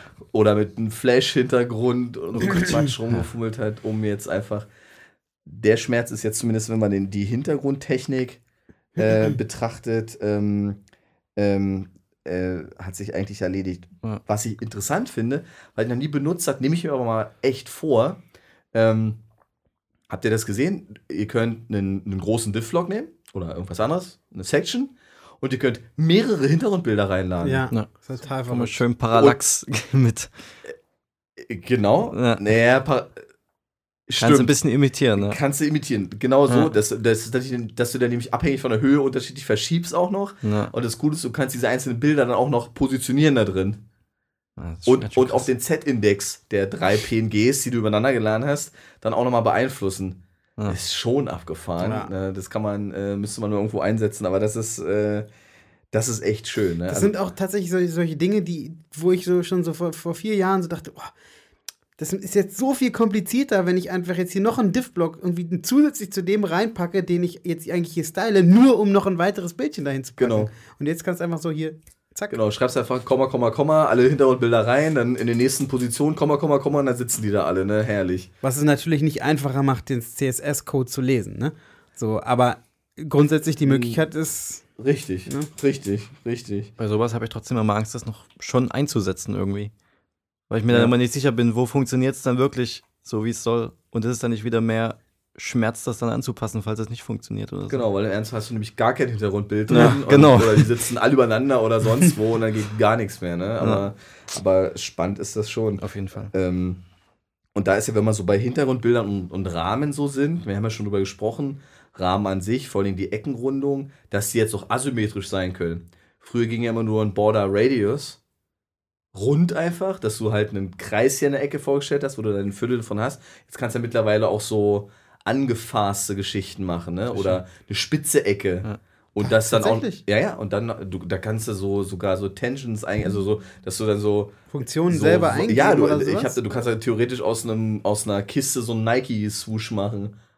Das ist ja abgefahren. Ja, ja, da gibt es richtig Künstler, die das machen. Also habe ich mal gesehen, also so- der, der schreibt dann irgendwas rein und dann hast du so, so eine Ecke, die so, ja, ihr liebe Hörer könntet gerade nicht sehen, wie meine Hand das macht, aber äh, äh, einfach nicht nur rund, sondern du kannst da auch noch ein bisschen dran rumspielen. Also äh, fand ich auch ganz spannend. Und was ich gelesen habe, was ich auch noch nie benutzt habe, ähm, Border Image. Du kannst ein Bild definieren, was als Border läuft.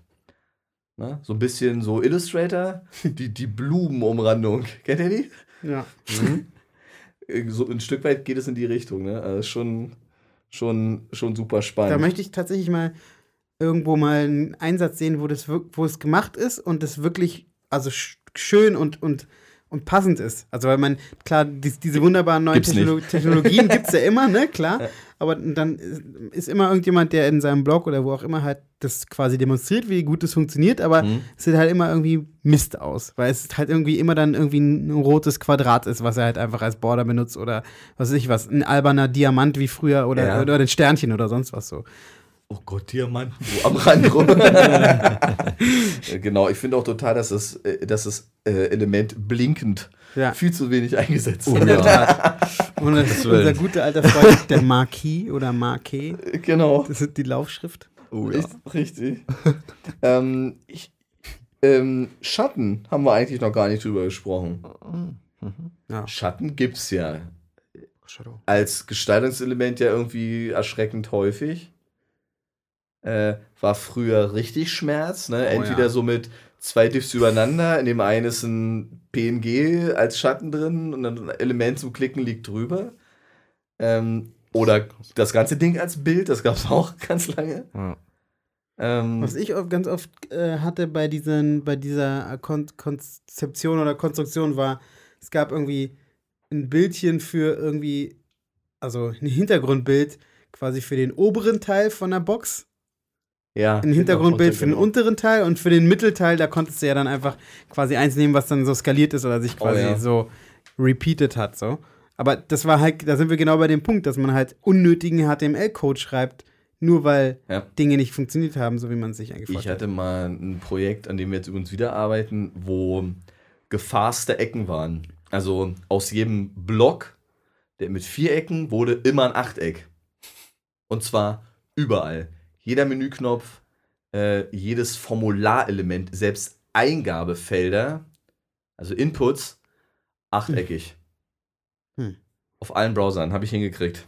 Aber ihr glaubt es nicht, das war so, okay, ein Inputfeld. Und dann haben die Inputfelder, die Achtecken, sich auch noch so zum Teil überlagert visuell. Und dann war das tatsächlich so, dass da so ein kleiner Aspekt, so eine Headline, also weiße Schrift auf einem schwarzen Keks mit acht Ecken, bestand dann quasi aus vier oder fünf verschiedenen kleinen Diff-Blöcken. Oh äh, naja, erst das öffnende Element mit einer Ecke oben und unten. Dann der eigentliche Content mit dem Wort drin, auch nochmal umgestylt. Ähm, dann am Ende dieses, das, die Phase zu wieder, also die anderen beiden oder die anderen vier Ecken und dann das Ganze noch eingepackt, wieder in einen größeren, weil du wolltest ja auch einen Hover drüber haben. Ja, heißt, du hast, wenn du mit einem Hover drüber gegangen bist, hast du gleich äh, vier Klassen drin geswitcht. Die drei, die drei Elemente plus den Text drauf. Und das bei jedem Element. Also, das war echt. Also, falls jemand auf die Idee kommt, von Designern, die ich kenne, irgendwas mit acht Ecken zu machen, den Coach, können wir da mal ganz kurz die Farbe ändern bei allen? Nee, das ging Gott sei Dank, weil es war nur schwarz-weiß. Aber ja, aber also das meine ich ja. Ey, oh. da bist, das, das, ist, genau, das war ja das, das größte war, Schlimm, das ja. größte Problem eigentlich. Und du hast aber wirklich genau das Problem, dass du dann, um das zu realisieren, genau wie du sagst, ohne Ende Elemente drin hast, wo nichts drin steht. Diff Button Open, Diff Button Content, Diff Button Closer und Diff außenrum Container und ätzend. Ja, da macht Nur um so einen Knopf Sinn. zu machen. Macht ja wieder Sinn, dieses genau. Empty-Element zu haben. Ne? Naja, ja, richtig, richtig. Das war äh, super klasse. ähm, ähm, ja, aber Schatten selber, da gibt es ja zwei verschiedene. Ne? Einmal diesen Box-Shadow und einmal Text-Shadow, ne? den äh, kurioserweise auch nochmal unterschiedliche Browser irgendwie unterschiedlich können. Ne? Also wie IE8 kann plötzlich Text-Shadow, aber kein Box-Shadow. Bei anderen war es genau umgedreht. Die ja, konnten zwar schon Box-Shadow, aber kein Text-Shadow und äh, großer Käse. Obwohl es, glaube ich, beim IE erst nachgerüstet wurde. Ja. Da kam irgendwie mal so ein Update so und dann Update, ging das auf einmal. Das Schatten-Update. Oh Mann, genau. Ja, das, das, mag ich bei diesen Updates immer besonders, wenn du nämlich extra eine Klasse schreibst für IE8, ja. wo das alles weg ist und dann kann das plötzlich trotzdem und dann ja. geht noch mehr schief durchs Update und du kriegst dann ein Jahr später nach Projektabschluss einen Anruf, hey Mensch, die Schatten sind alle weg, weil wir haben gestern einen schönen IE8 Service Pack drüber gespielt. Wunderbar, wunderbar. Ähm, ich glaube, ein ganz dicker Punkt sind noch so Gradients, Verläufe. Hm äh, so der klassische Verlauf, früher Bild. Ja. Ne? Genau das, was du gesagt hast. So, ja. Ich habe eine Fläche und ich will so, eine, so, so einen ähm, sehr plastischen Verlauf, gerade so bei, keine Ahnung, bei metallischen Flächen ja, oder so. Genau. Da hast du oben so ein Glow an der Kante, dann gehst du ein bisschen nach innen und unten nochmal so ein kurz bevor es dann so abschließt, nochmal so eine Doppelfunkelnummer, ja. um irgendwie äh, so eine Gradient zu haben. Hat man früher ein klassisches Bild reingenommen.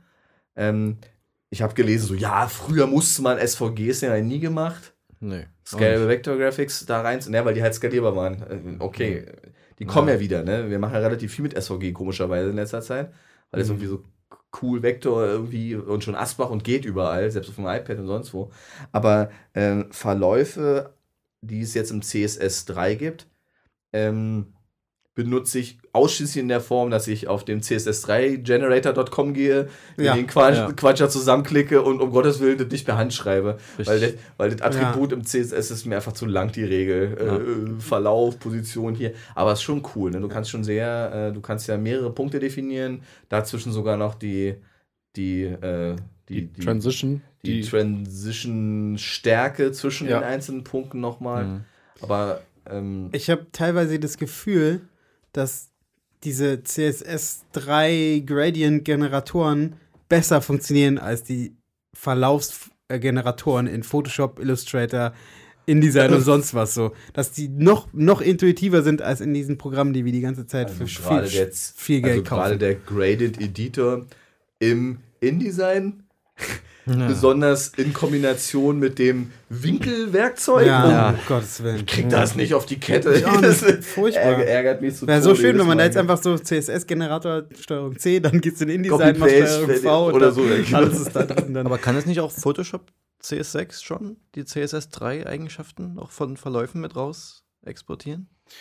Dafür brauchst du Photoshop über die Creative Cloud in Version 13.1, glaube ich, oder 13.10.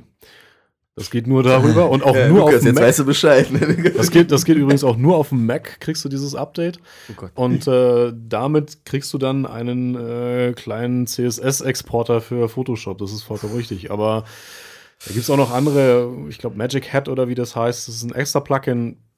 Ja, Im Grunde genommen würde das auch funktionieren. Also musst du halt freischalten, dann lädt er das sozusagen über ein Konto, über eine neue Webseite wieder und da schmeißt du dir den CSS-Code für dein mhm. Objekt wieder raus. Okay, Aber naja gut. Ey, ganz ehrlich, ähm, also erstmal, äh, Dennis, Respekt, mir war noch nicht mal bewusst, welche Nummer mein Photoshop hat. Keine Ahnung. Ich weiß, dass da ein Herr lang oder so mitmacht, weil ich mir immer die Namen durchlese und diese kann ich dann irgendwie, ich habe mir mal zur Aufgabe gemacht, die alle auswendig zu kennen, weil meine, bloß mittlerweile ist meine SSD so schnell, dass das Ding nach einer Sekunde wieder weg ist und ich die Namen nicht mehr schaffe zu lesen. Nein, nein, aber ist bei mir nicht anders. Es ist nur damals aus dieser Geschichte entstanden, wo ich mir äh, mal angeschaut habe. Wir haben ja einen Podcast darüber gemacht, mhm. ein Photoshop, die Geschichte und das Ganze, aber äh, da ist mir ähm, das mal aufgefallen oder mehr oder weniger habe ich es da realisiert, dass es da so ein Feature gibt. Ich wollte es damals haben, ich hatte noch keinen Mac und dachte so, verdammt nochmal, wie kriegst du dieses Feature? Okay. Und äh, dann habe ich halt mal nachgeschaut und es, ehrlich, es ist nur ein Feature, was äh, für ein Mac verfügbar ist und es geht dieses Update nur über die Creative Cloud. Krass. Also, ich, ich habe da letztens ein Plugin auch irgendwo, irgendwo ge, ge, ähm, nicht gefunden, aber irgendwo einen Link gesehen zu so einem Plugin, was du irgendwie relativ einfach kostenlos irgendwie genau. runterlädst und in den Plugin-Ordner packst und dann das geht auch, genau. Total cool. Wie, wie, wie, und dann kann ich Verläufe, die ich da irgendwie im Photoshop zusammengefummelt habe, kriege ich dann die CSS-Attribute ja. gleich ja. raus. Ja. Das heißt, du brauchst dieses, okay. du brauchst das Fire, Fireworks nicht mehr. Ja, was man halt immer für Verläufe benutzt. Ja, Gabo, Gabo ist ein großer Fan von Fireworks mache ich noch nicht mal auf. Also ich auch nicht. Der ist schon gar nicht für Verläufe. Also, nee, genau. Nee, aber äh, grundsätzlich, nee, gibt ja auch so echt wirklich, äh, äh, hatten, ich meine, gehört jetzt eigentlich nicht ins Thema, aber ähm, aus dem Photoshop heraus so Buttons raus, rendern, gleich mit allen drum und dran. Das macht, das ist genauso, finde ich, korrigiert mich, äh, finde ich genauso gruselig wie Adobe Edge aktu aktuell zu benutzen für jQuery-Animationen. Hm. Ich habe gerade mich mit letztlich richtig eingezopft, der meinte so, ja, für Animationen nehme ich immer äh, Adobe Edge und ziehe da so ein bisschen Timelines rum. Und ich sage so, oh, geht mal gar nicht, weil was da rauskommt als Quellcode hm. ist ein Megabyte groß mit jQuery und ganz viel Blödsinn drin. Da finde ich es besser, ich gucke mir jQuery mal so genau an, ja. dass ich dann erstmal die Animation noch kann und noch alles das, was jQuery auch noch Tolles kann. Das ist ja gar ja. nicht mit den. Aber ich glaube, da gibt es ja auch noch mal, so als Ausblick, da wird es Veränderungen geben. Ne? Dreamweaver stirbt ja jetzt gerade aus, irgendwie hm, umgemodelt ja. und das geht dann mit Edge und Muse und was da alles gibt ja irgendwie zusammen und ich glaube, die sind sich da selber noch nicht so ganz nee, klar, wo die Reise hingeht. Also, Fakt ist, Dreamweaver wird es nicht so, das geht gar nicht. Also mehr, also irgendwie mache ich mir da irgendwie so. Na. Ich habe halt heute auch ähm, Update gelesen über Illustrator CC, über die neue Version. Ja. Das da wohl CC? Creative Cloud. Genau. So wie der Passat CC? Genau. Und das soll wohl ganz viel für Webdesign optimiert worden sein. Auch für Export von CSS. Das ist ich muss, interessant. Allerdings muss ich das auch äh, gestehen. Also die Verbindung Beichte. Photoshop. Ja, ja, Beichte, wirklich. Äh, Verbindung Photoshop Illustrator, wer es noch nicht kennt, ähm, funktioniert wunderbar, weil in dem Sinne funktioniert Illustrator fast wie InDesign für Printmedien.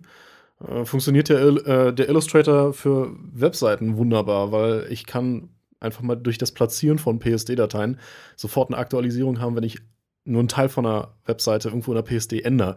Das Schöne daran ist, ich kann mit 20 Leuten zusammen an einer Webseite arbeiten mhm. und äh, aktualisiere aber in einer Datei alles. Ja, das also ich glaube, äh, wir haben ja schon bei einem Responsive Podcast, weiß nicht, war das 14, 15 irgendwie Ausgabe? 13, ähm, glaube ich. Äh, ist eigentlich klar, dass wir von dieser rein pixelbasierten Photoshop äh, entwerfen, einfach aus dem Grund, weil der Pixel ja. nicht mehr eine Referenz ist.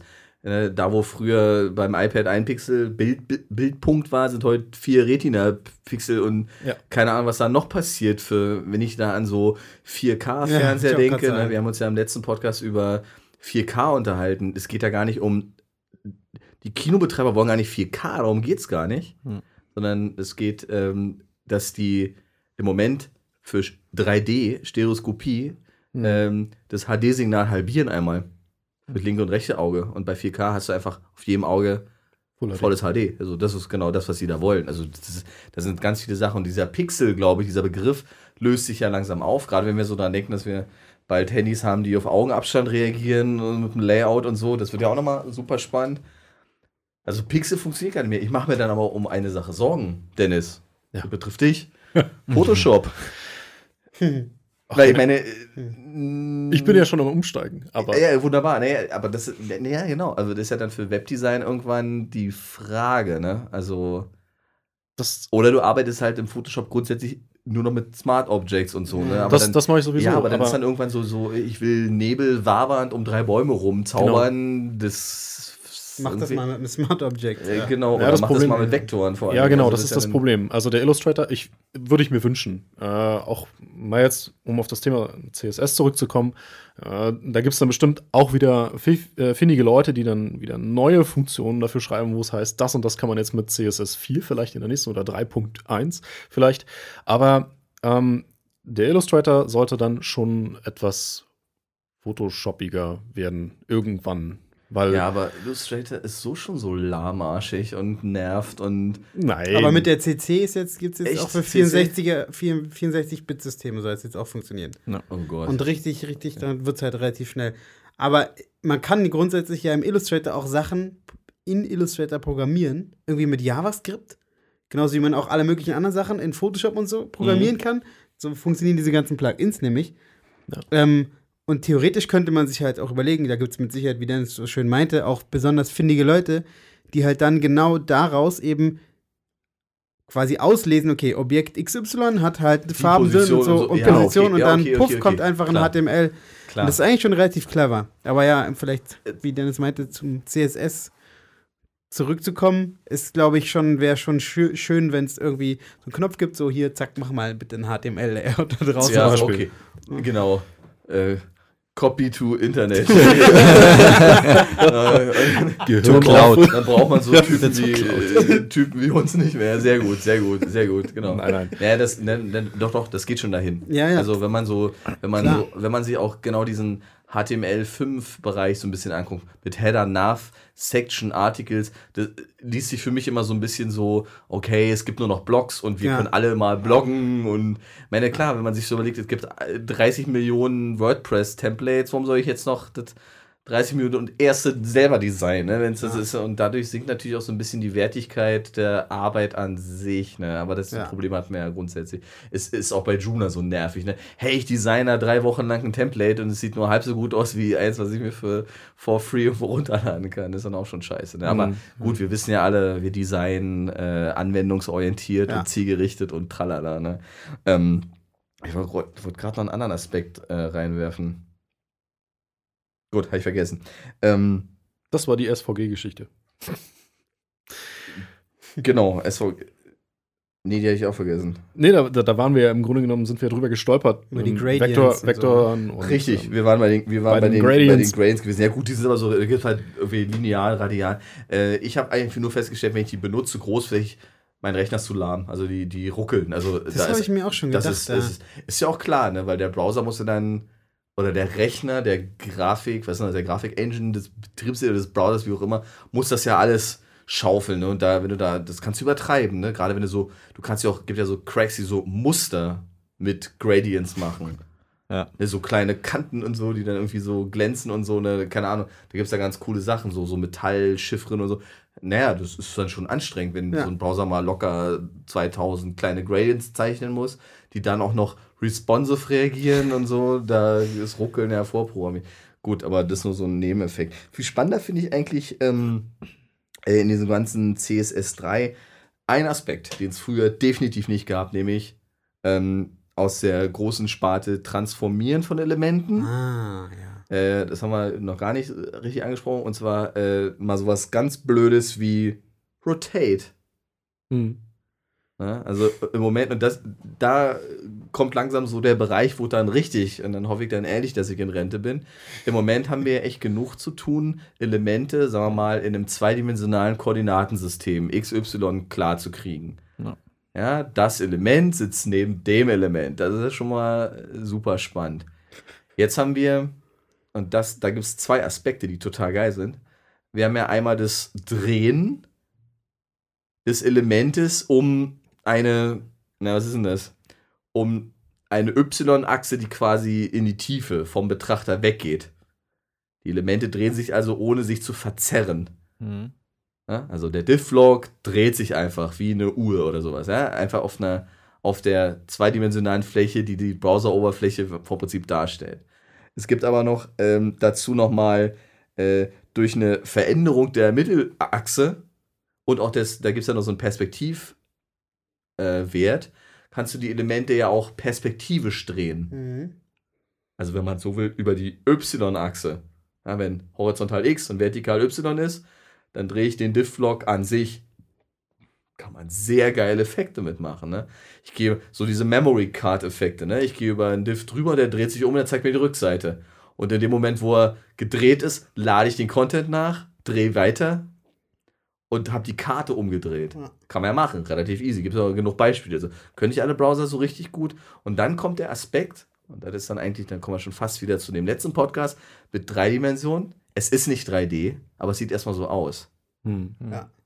Und jetzt, wo du das gerade gesagt hast, ist mir eingefallen, ich habe was gelesen, dass Adobe und irgendwie noch zwei andere, ich weiß nicht genau wer, für CSS 4 vorgeschlagen haben, dass es tatsächlich also echte 3D-Möglichkeiten ja, geben soll. Top, bin ich dafür, genau. Wo also, das? Kannst du es mal raussuchen? Ja, kann ich, kann ich sehr gerne raussuchen. Mhm. Und zwar ähm, wollen tatsächlich, dass irgendwelche Shader implementiert werden in CSS.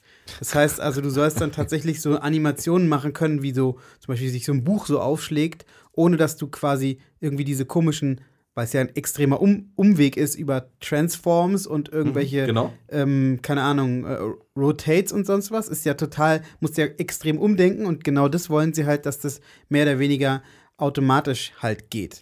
Aber halt ob das in einem Style-Sheet sinnvoll ist, ja, ist oder ob dann so eine Techniken wie die jetzt kommen, WebGL und wie sie alle heißen, mhm. die, die wirklich Rendering Engines oder zum Teil Engine, auch schon komplette Game Engines drin haben. Ja. Ähm, und auch die müssen ja, jetzt mal, dann, kommen wir, dann verlassen wir echt Web, die müssen texturiert, gestylt ja. werden, äh, Beleuchtung, Verläufe, kommt ja da auch. Ne, und vor allen Dingen auch, denkt man noch einen Schritt weiter. Ähm, äh, alles, was so Tiefenunschärfe ist, ja. Vorder-, Mittel-, Hintergrund. Hey, wenn das kommt, ne, also quasi, ich habe jetzt eine Navigation, die dann hat man die Diskussion, okay, sie klappt nicht mehr nach unten oder nach rechts, sondern nein, auch nach hinten. Ja. Äh, und wenn man sich, wenn man sich das klar macht, und ich, Leute, das dauert noch fünf Jahre, dann haben wir das, dann gestalten, dann fließt all das, äh, was wir in der 3D-Welt haben, äh, jetzt mal rein von der Wahrnehmung, Stereoskopie, Bildschirme. Ich meine, hallo, ich habe da drüben 3D-Monitor stehen, theoretisch.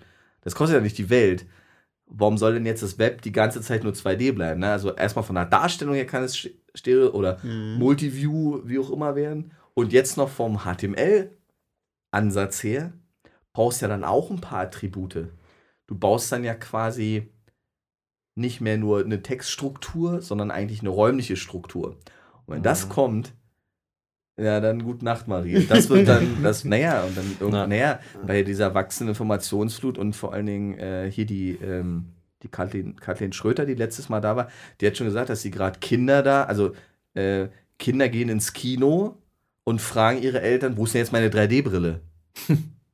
Dabei ist es gar kein 3D-Film. Und die Eltern, ja, wieso ist halt ohne? Das, das checken die in dem Moment gar nicht mehr, weil ja. warum ist hier was 2D? Hallo?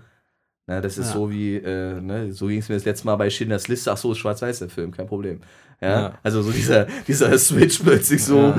Ja. ja? Und äh, ich glaube, wenn man sich das klar macht, das wird schon mal nochmal, das ist vor allen Dingen auch von der gestalterischen Seite her super, super, was man da alles mitdenken muss. Ja, ich auch gerade sagen. Ja, Im Hintergrund die Information, die Headline da hinten am Ende des Sportplatzes, die ist unscharf. Damit Ja. ich das hier vorne gut lesen kann. Boah, ne? Und wo kommt man dann da eigentlich hin? Dann ist man ganz Ja. schnell eigentlich wieder äh, in einer dreidimensionalen Gestaltung und wow, ne? Ja, da, da sind wir, haben wir, glaube ich, auch letztes Mal schon irgendwie drüber gesprochen, dass man eigentlich ja, wir sind ja eigentlich immer mehr Interface-Designer geworden, denn Webdesigner. So, also gerade gerade ein ein guter Webdesigner, finde ich, muss sehr, sehr viel Verständnis für Interface-Design haben, Ja. um halt eine, eine Seite halt gut, gut zu layouten oder Bi- gut darzustellen. Bi- bis, so. hin, bis hin dann in die eigentliche, da haben wir ja auch schon mal drüber gesprochen, in die eigentliche Inszenierung der Inhalte. Ja. Das ist ja noch ein Schritt vor der Gestaltung. Das ist ja erstmal äh, äh, Narration und, Ja. und, und keine Ahnung und, und Wertung von Inhalten. Nee, das ist jetzt unwichtig, das zeigen wir dem Kunden erst in fünf Minuten, wenn er sich registriert hat. Ah, okay, das hat ja gar nichts mit Design zu tun, sondern erstmal mit Organisation von Inhalten. Das ist ja, total spannend. Aber, ähm, und da sind ja jetzt diese, diese kleinen Sachen, 3D-Transformation, also Rotation in den Raum hinein, äh, mit dieser Einstellung äh, Betrachtungswinkel. Damit habe ich mal relativ viel rumgespielt, weil du kannst halt wirklich ein Element beim Drehen so ganz auf der Stelle oder so richtig in den Raum verzerren. Ne? Richtig cool. Du gibst einfach dieses Attribut gibst du ein, können noch nicht alle Browser. Es gibt dann auch für Mozilla, Firefox, Safari unterschiedliche Betrachtungswinkel-Setups. Aber dann kannst du echt coole Sachen mitmachen. Ne? Also wenn äh, da gibt's und das, was du angesprochen hast mit diesem ähm, ein Buch, was blättert, ne? Mhm. Gibt ja schon diese kompletten, wo du so ein, wie heißt denn diese Pop-up-Bücher? Ja. Die gibt es ja schon komplett als CSS. Dann hat sich einer Ja. totgenördet dran und hat eingestellt. Ne? Ob dann der richtige Ansatz ist über einen Quellcode und über einen Stylesheet ist, das wage ich zu bezweifeln. Ja, Es geht dann eher in eine 3D-Welt. Ich brauche 3D-Entwicklungswerkzeuge. Ne? Das habe ich mir dabei auch gedacht, als ich das gelesen habe. Also grundsätzlich ist es ja eine tolle Idee, dass man sowas mehr oder weniger irgendwie mit CSS dann machen kann. Auch auf so einem Abstraktionslevel eigentlich eine ganz gute Idee, weil der HTML-Code, der da drunter liegt, irgendwie der Text und meine Überschrift und das Bild, die sind halt trotzdem da. So, aber ob ich das nur auf dem Mobilgerät mir angucke oder tatsächlich auf meinem Desktop-Rechner oder Laptop, der dann wirklich diese schönen, wunderbaren 3D-Animationen machen kann, macht in gewisser Art und Weise schon Sinn. Da sind wir wieder bei dem, was Lukas vorhin meinte, dass man eigentlich ja den Inhalt von der Darstellung trennt. Und wenn du aus der Denke heraus guckst, dann ist es schon irgendwie gerechtfertigt, weil du Ja, sagst, okay, aber- der Inhalt ist da und ob das nun aussieht wie ein Buch oder wie was anderes, Aber ich, ich, also ich, ich will das jetzt nicht befürworten, sondern ich meine nur, es ist irgendwie was, das man überlegen muss. Es ist natürlich irgendwie ein Wartungsaufwand, den wahrscheinlich irgendwie auch keiner mehr richtig Ja, aber, mitkriegt. aber, so. wenn, aber wenn der Inhalt, nehmen wir mal, in einem dreidimensionalen Raum inszeniert ist, dann kannst du den nicht mehr Ja. trennen zwischen hier Inhalt und da Dimension. Also, Ja, das, äh, das, verschmilzt dann halt. ja. ja, mu muss es Ja, irgendwie, weil du brauchst ja dann äh, im Mom du hast ja dann nicht mehr oben nach unten, so das klassische Leserichtung jetzt mal im Web. Hast du dann ja nicht mehr. Und das hast du dann, bildet sich dann auch im Quellcode irgendwie nicht mehr ab. Ja. Also ich glaube, das, das wird nochmal eine ganz andere Entwicklung da äh, Vor allem total geben. Ja. Ist auch, haben wir dann vorhin schon mal noch mal kurz drüber geredet und da hat Lukas halt gemeint, das ist halt dann, wird das dann halt so werden, es wird dann halt, wird sich unser Beruf ändern, in dem Sinne, dass es halt extra Beruf gibt, nur CSS-Designer, Juhu, mehr der dann Berufe. nur Ah, okay. dazu Aha. da ist, um nur CSS zu machen, weil es dann einfach so komplex ist. Ja, also Und das ist ich schon so ganz zurück an meine Eltern eigentlich, denke, so als ich denen das erste Mal gesagt habe, was ich da so gerade mache, das ist, ich glaube, die haben es heute nicht verstanden, was mein Beruf ist. Und wenn ich dann noch sage, ja, äh, ich bin äh, CSS 3D Artist, Ja. äh, ist schon, ne? Junge, lernen was ordentliches. ja, ja. aber, das, Fall. aber diese, dieses, ne, gibt ja auch nicht mehr den klassischen Automechaniker. Nein, nein, nein, das sind alles Mechatroniker, ne? Ja, sind- klar. äh, trotzdem kriegen die nicht in meine Radlager. Okay, nee, okay. Gut, wunderbar. Ähm, so, vorletzter Punkt hier auf unserer tollen Liste. Äh, sehr interessantes Thema.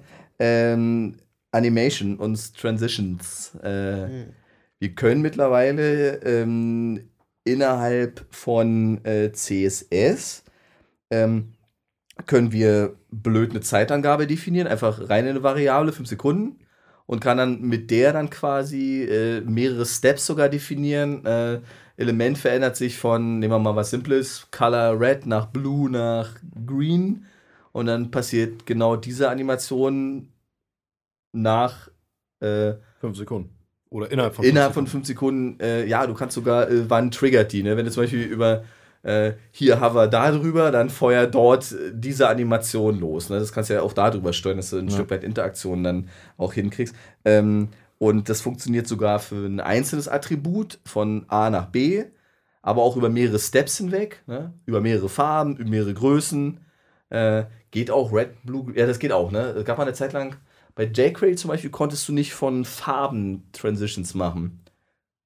Und das vielleicht auch ein ganz spannender Punkt. Animation, Lukas, lieber mit CSS oder dann doch eher mit Animate im jQuery? Hm, Animate, jQuery würde ich sagen. Also im Moment noch. Komisch eigentlich, ne? Eigentlich ja. gibt's da, eigentlich machen die mehr oder weniger fast das Gleiche. Man hat so ein bisschen das Gefühl, im jQuery hat man mehr ja, irgendwie hat man das. Mehr Unterstützung irgendwie und da kannst du irgendwie sicher sein, dass es eigentlich dann funktioniert. funktioniert. Ja. Genau, geht halt auf jeden Fall auf älteren Browsern, jQuery in ja. dem Fall. Und vor allen Dingen, äh, du hast beim jQuery hast du ja immer meistens dann auch äh, den Callback, ne? Wenn fertig, dann ja, Feuer genau. das nächste. Du kannst über diese äh, Step-Queries oder Quees, Quees, äh, äh, kannst du mehrere Dinge sauber hintereinander. Ne? Was letztlich, äh, äh, was Chris, der heute nicht dabei ist, äh, du kannst im jQuery eine Variable nehmen, dort deine Steps reinschmeißen und dann feuerst sie hintereinander weg. Dann ist auch sauber geklärt. Animation 1 ist beendet, jetzt kommt Step 2, Step Stepp. Stepp, genau, drei, Stepp der Bär. Äh, Stepp der Bär äh, im wahrsten Sinne, genau. Und äh, aber grundsätzlich äh, schon mal benutzt, so richtig CSS-Animationen? Ich, ich bis jetzt noch nicht so richtig. Also eigentlich glaube ich tatsächlich gar nicht. Ähm, aber bei mir schwingt auch immer noch so ein bisschen die Angst mit, was wir vorhin schon hatten, bei diesen Gradients und so, mhm. dass ich ein bisschen dieses Gefühl habe, dass diese CSS-Transitions noch ein bisschen irgendwie anspruchsvoller für den Rechner sind, als die JavaScript-Sachen, weil das hm, JavaScript, genau. glaube ich, schon hat extrem sich, gut optimiert hat ist und sowas. extrem entwickelt. Genau. Weil ja. die messen ja mittlerweile die Browser-Leistung unter anderem auch mit fetter JavaScript-Engine hinter, der da deine Elemente, ja. sonst wie gibt es da so die Tests, ne? Ja. 5000 Flöcke mal locker also beim Bildschirm schiebe, krach, boom, ich kaputt, würd, ne? Ich würde das, würd das versuchen, ein Stück weit zu trennen. Äh, ich glaube, dass das eine Ermessensfrage ist. Wenn ich ähm, von mir aus nur einen kleinen Slideout habe, der irgendwie an der Seite die ganze Zeit mitfliegt, wo ich, wenn ich mit der Maus drüber gehe, das Teil rausfährt, ja, dann ist das vielleicht ein Element. Da muss ich nicht unbedingt. Äh, Dicke, fettes JavaScript-Framework. Richtig, da muss ich ja, eben auch, nicht mit Atombomben auch, auf Spatzen schießen, ja, sondern dann äh, greife ich vielleicht mal auf CSS zurück und sage, okay, das kannst du auch schnell mal mit Animate lösen. Ey, fahr mir mal ein Stück raus, wenn ich rüberfahre. Ja. Dann ist das wahrscheinlich noch legitim. Wenn es darum geht, äh, komplexe Auf- und Zuklappformulare zu haben, zum Beispiel, dann würde ich es mit JavaScript lösen, also mit jQuery, dass man hingeht und sagt, hey, pass mal auf, wenn ich jetzt drüber gehe und klicke jetzt hier rein und schreibe da was und dann gehe ich in den nächsten Block rein, dann fährt es auf, fährt es zu, fährt es auf, fährt es zu. Da sind ja schon zwei Animationen, die fast gleichzeitig laufen, weil das eine geht zu, alle anderen gehen, äh, das eine geht auf, alle anderen gehen zu, zum mhm. Beispiel. Und das ist, mhm. da, da ist eine glaub, viel größere ich glaub, Leistung. Der, ich glaube, da ist auch, jetzt behaupte ich einfach mal, der Syntax von jQuery hat da mehr Sinn. Option. Ja. Äh, äh, klapp einfach alle Siblings, hat nach vorhin, genau. mal alle zu, während das Element, wo du gerade drauf geklickt hast, aufgeht. Ne? Und schon hast du das Ding. Ja, das ist genau. ja, vielleicht ein Tick schwieriger, weil du vielleicht gar nicht diese cleveren Selektoren hast, weil du kannst ja, bei jQuery durch die Verkettung so geile Sachen. Finde alle Diff-Blöcke, die, die nicht genau. grün sind, die aber zugeklappt sind, die, äh, wo was drinsteht, was mit A anfängt, kein Problem, ja. Und dann die noch äh, Data-Rel irgendwas drin stehen haben und schon kannst du es machen. Ne? Das ist ja noch ein Tick weit komplexer ja. als. Obwohl äh, ich es sehr interessant finde, weil ich hatte vor gar nicht allzu langer Zeit auch mal nach Side Canvas gesucht, also Sachen, die schön zur Seite wegsliden, so mhm. wie man es eben Facebook-App oder sonstige Sachen kennt. Ja. Und witzigerweise, das erste, was ich gefunden habe, obwohl ich eine jQuery-Lösung haben wollte, war eine CSS-Lösung. Und mhm. zwar komplett. Den, den, kompletten Slide nebst äh, allen Styles, die wiederum dahinter versteckt waren, komplett nur in CSS gelöst. Okay, cool. Das ist im Browser lief es wunderbar. Ich weiß nicht, äh, ich habe jetzt keinen Unterschied gemerkt. Ich wusste jetzt nicht, ob das jQuery am Anfang ist oder CSS. Ich habe es dann erst gelesen, wo da stand, CSS Canvas Generator oder was das gewesen ist. Da muss man, äh, muss man einfach mal nach googeln. Ich habe das Ding ge gefunden. Man kann es dann auch selber einstellen, so wie man sich das ganz gerne wünscht. Und sagt dann, generate mir das ganze Teil mal und dann kriegt man komplett den gesamten CSS-Code rausgeschmissen. Also es ist okay. Wahnsinn, cool. was okay. dahinter steckt. Krass. Okay, aber, aber, aber, aber, aber, aber, ähm.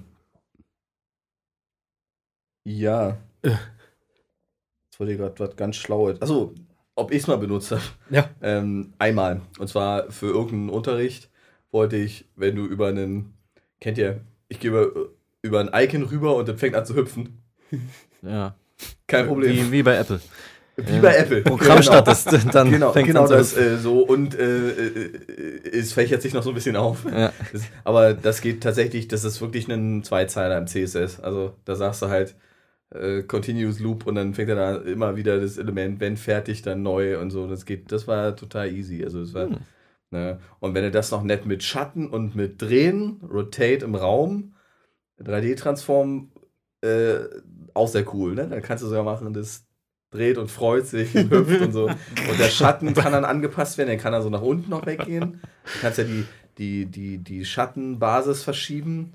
Da konntest du schon mit so, nur mit CSS kleine coole Sachen machen, die dann wiederum im jQuery wahrscheinlich äh, letztendlich schreibst du die gleichen Regeln ja ins jQuery ein. Ja. Wenn du sagst so CSS-Transform, also oder beziehungsweise Animate, Animate, dann da drin schreibst du genau das gleiche rein. Also insofern, das ist, mm, das war eigentlich ganz spannend. Aber Fakt ist, das geht auf jeden Fall, es wird noch mehr werden, vermute ich mal. ja. Ne? Also diese, äh, gibt ja so Leute, die dann im, im CSS dann so äh, dieses Keying machen. Ne? Du kannst ja einzelne Keyframes definieren, Keyframes. die nach 5, 3, 7 Sekunden abgefeuert werden und so, aber äh, das ist so ohne, ohne sagen wir mal, ohne Timeline-Werkzeug, ja. fühlt man sich da wow. so ein bisschen so wie so ein bisschen After Effects. C64 Musik programmieren, so, so äh, geht irgendwie nicht. Ne? Das ist so. After Effects ohne Interface. Ja, genau, genau. Baust die halt noch mit CSS so, eine Zeitleiste. Ja, jetzt weiß ich, was ich von erzählen wollte, äh, weil du gerade Skripte im Photoshop mhm. angesprochen hast, JavaSkripte. Ich, hab, ich musste für ein Projekt so mal eine Nachtschicht mich quälen mit äh,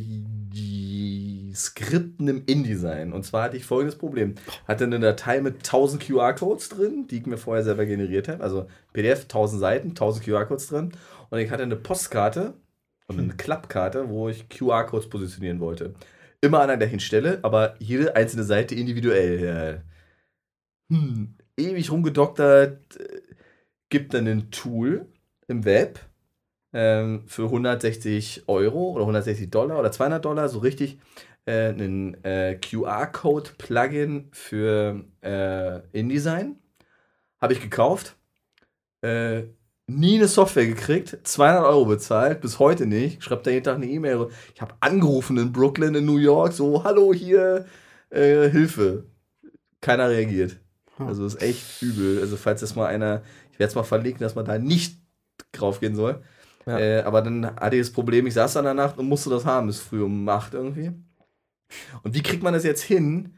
Äh, du hast im InDesign ganz normal eine Seite mit einer äh, Klappkartenrückseite und du willst einen QR-Code positionieren. Naja, Word-Dokument, Serienbrieffunktion. Ey, das ist gar nicht so blöd. Ja, nee, aber, äh, naja, aber das geht ja, die QR-Codes sind ja kleine Bilder ja. oder kleine PDFs. Die sind alle unterschiedlich. Und wie machst du es? So, und dann habe ich dann das erste Mal in meinem Leben angefangen, mit diesem JSX, du kannst ja auch Visual Basic da reinbauen. Oder JavaScript. JavaScript genau. Dings. Ja, ja, nee. Es ja, ja, ja, sieht aus wie JavaScript, ist aber im Detail so ein bisschen anders. Jede Bef jeder Befehl ist genau eine Zeile und so ein Quatsch. Ne? Irgendwie so. Und dann habe ich es irgendwie geschafft, indem ich so einen, einen automatischen PDF-Placer, der einen PDF öffnet und jede Seite auf eine neue Seite legt, so umzumodeln, dass er mir dann meine kleinen QR-Codes äh, von einer Musterseite dupliziert und immer an die gleiche Stelle packt. Äh, aber da, das, ist ein komischer Syntax, der da abläuft ja. und so. Und mit so, du kannst also Dialoge öffnen. Ja. Das ist eine völlig neue Welt. Aber ich habe es ja. dann ja. hingekriegt nach drei Stunden oder so. Aber, aber äh, es ist nicht toll, dass das irgendwie so, dass das geht und mit einer relativ für uns so nah an Sprache irgendwie. Also fand ich schon. Ja, fand ich fand schon, ich nicht so nah. Ja, naja, gut, aber ich meine, es ist jetzt, ist jetzt so nicht so, als, wenn, als hätte sie jetzt Python schreiben müssen oder so. Hingerotztes Chinesisch war mir da wahrscheinlich äh, näher. Aber nee, es war wirklich, äh, war, äh, ja, ein Python, keine Ahnung, ja, genau, Hilfe. Aber das Ja. ist, äh, äh, das ging, das ging. Man versteht, was da steht. Aber ne, du hast dann einfach, du kennst die Befehle einfach nicht. Ja. Also steht dann halt irgendwie Place.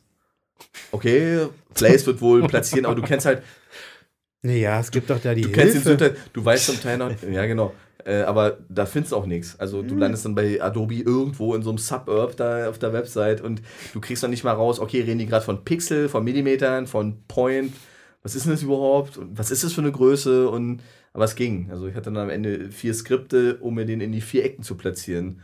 Und dann hast du auf den Knopf gedrückt und bist einen Kaffee holen gegangen und dann hast du ein Dokument mit 1000 Seiten, mit 1000 Postkarten oder Klappkarten und mit genau dem QR-Code an der richtigen Stelle, der immer individuell war. Und dann einfach ein X3 raus und ab in die Druckerei. Das war super. Das habe ich dann so in Tausender-Paketen gemacht, weil ich 10.000 Stück davon muss. Also es, aber es ging dann in zwei Stunden. Ja, das letzte per Hand layoutet wäre ein bisschen bitter gewesen. Ne? Ganze, genau, das wollte ich erzählen, aber das ist noch ein kleiner Ausflug.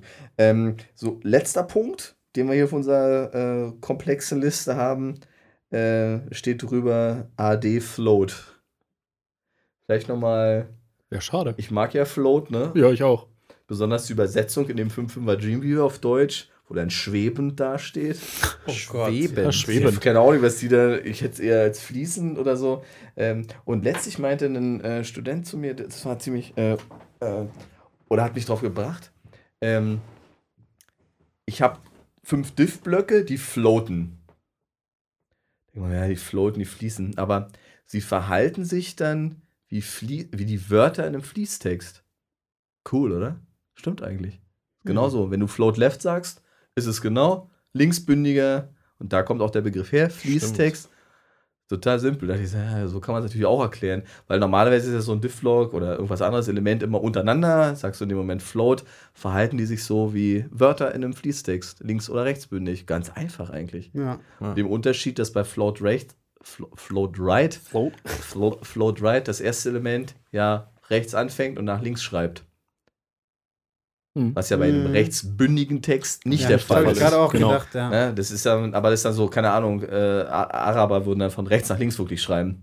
Das ist das Pendant quasi dazu. Ne? Ja. Fand ich aber ganz, äh, fand ich eigentlich, fand ich ganz cool. Aber ähm, das brauchen wir nicht mehr so richtig. Float gibt es ja immer noch als Attribut, aber brauchen tun wir es eigentlich weniger. Ich will nämlich auf ähm, mehr Spaltenlayouts raus. Ah, ja.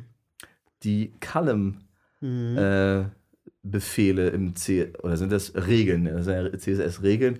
Die Column-Regel, Kommen wir wieder zurück zu Tabellen. ähm, ja, bloß jetzt in gut irgendwie, ne? Also so, genau so hätte ich es mir früher gewünscht. Es gibt einen, ich habe eine Möglichkeit, äh, einen Text, sagen wir mal, in einem Article-Tag äh, mit zwei, drei, vier, fünf Spalten zu versehen.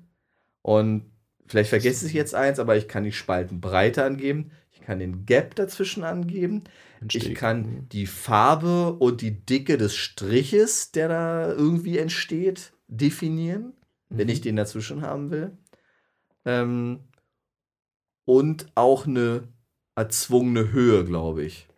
Mhm. Dass er das gleichmäßig verteilt auf alle drei Spalten, sodass er versucht, eine optimale Höhe zu bekommen. Sowas wie Max Height und Min Height, ne, was es ja auch gibt. Sodass ich immer einen regelmäßigen Text bekomme, dass das verteilt. Das ist eigentlich super und das benutzt ihr doch wahrscheinlich schon, ne? Lukas, wenn du Responsive Design machst? Benutze ich gar nicht. Habe ich noch nie benutzt. What? Das ist mein Lieblings-CSS. Weil das ist auch so ein Ding ist, wo ich ein bisschen Ja, Angst vor habe. Funktioniert gar nicht, richtig? Funktioniert gar nicht. Nee, aber weil auch, weil ich mir so gedacht habe, okay, aber im Web ist man es im Moment irgendwie eigentlich nicht gewohnt, dass man über zwei Spalten liest. Oder der Inhalt so verteilt ist, dass das wirklich so funktioniert. Aber die ganzen Responsive-Dinger funkt- basieren auch genau da drauf. Also du Kommt meinst genau auf der, also auf dieser Columns-Technik ja nicht. Sondern ja, die basieren okay. ja basieren ja, quasi auf dem Gedankenkonstrukt, was dahinter steht. Ja, okay, okay, okay. Aber ich meine jetzt auch eher auf den Text bezogen an sich. Wenn er es zum Beispiel, wenn, wenn du sagst, ein Artikel über zwei Spalten. Mhm. Wenn Text, dann scrollst, scrollst du irgendwie die Seite runter, bis an der einen Spalte zu Ende, musst wieder hochscrollen und liest, liest in der zweiten weiter und so. Ja. Das ist mir ja eigentlich vom Rechner so nicht gewohnt. Wieso? Es gibt doch also, Spalten im Web, na klar. Da müssen ja nicht Texte, können auch drei Bilder nebeneinander drin sein. Ja, ja, kannst ja damit auch Beispiel. wunderbar realisieren oder du kannst. Ja. Aber jetzt yeah. nur darauf bezogen und deswegen habe ich dann gedacht, nee, okay. Ja, du kannst halt total super über den Media Query dann sagen, äh, wenn Display nicht so breit, dann nur zwei Spalten. Wenn Media Query total, äh, nur eine Spalte und wenn total fett Platz ist, dann acht Spalten. Hm. Machen ja viele Blogs schon darüber, ne? Und ich glaube, das Fallback ist dann, dass sie das gleiche über gefloatete Elemente machen, die nicht mehr hinpassen, die dann entweder ausgeblendet werden oder nach unten gepackt werden. Aber hier in dem Fall ist es ja wirklich so, dass sich dann quasi auch wirklich die Darstellung komplett ändert ja. über CSS, wogegen das andere ja nur immer ein um Umpositionieren ist. Naja, du, du hast die Möglichkeit dadurch halt eine Art Grid-System zu basteln. Ähm, ja. Also ein Grid zu basteln, wie du zum Beispiel also wir haben das ja im Studium irgendwann mal durchgegangen, sind wir das, haben wir das ja mal gelernt, sozusagen ja. Äh, Gestaltungsraster im ja. InDesign anzulegen.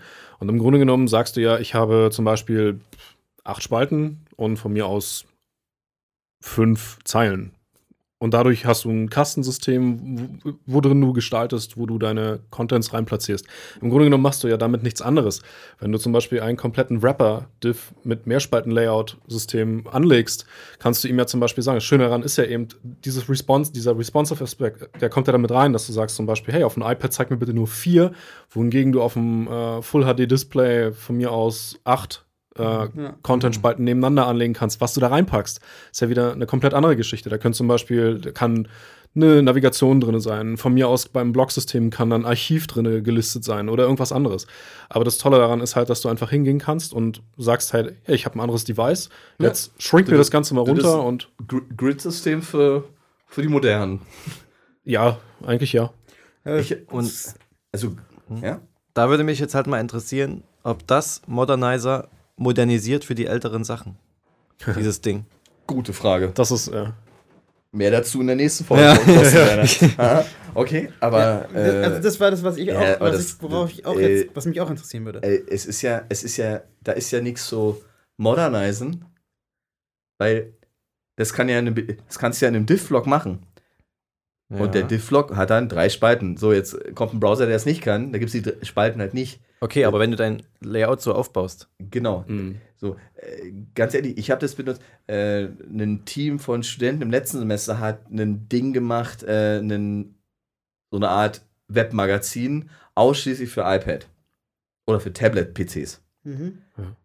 So, und die wollten natürlich äh, so dieses, dieses, dieses, äh, diese äh, Zeitungsästhetik natürlich dann auf die fest definierte iPad. Ne? Die haben das dann mhm. auf dem iPad Mini, auf einem normalen iPad äh, irgendwie geprüft und so.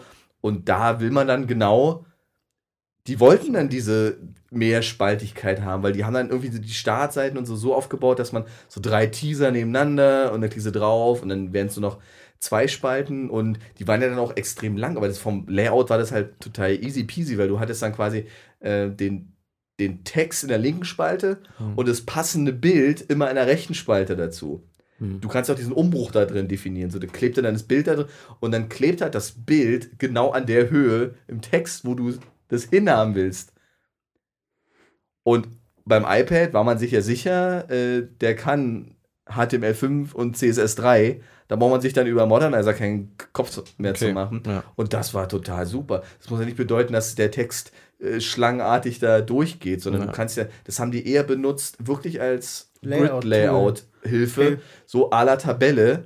Und mhm. da konntest du dann sagen, und dann kam genau der Punkt: Orientation.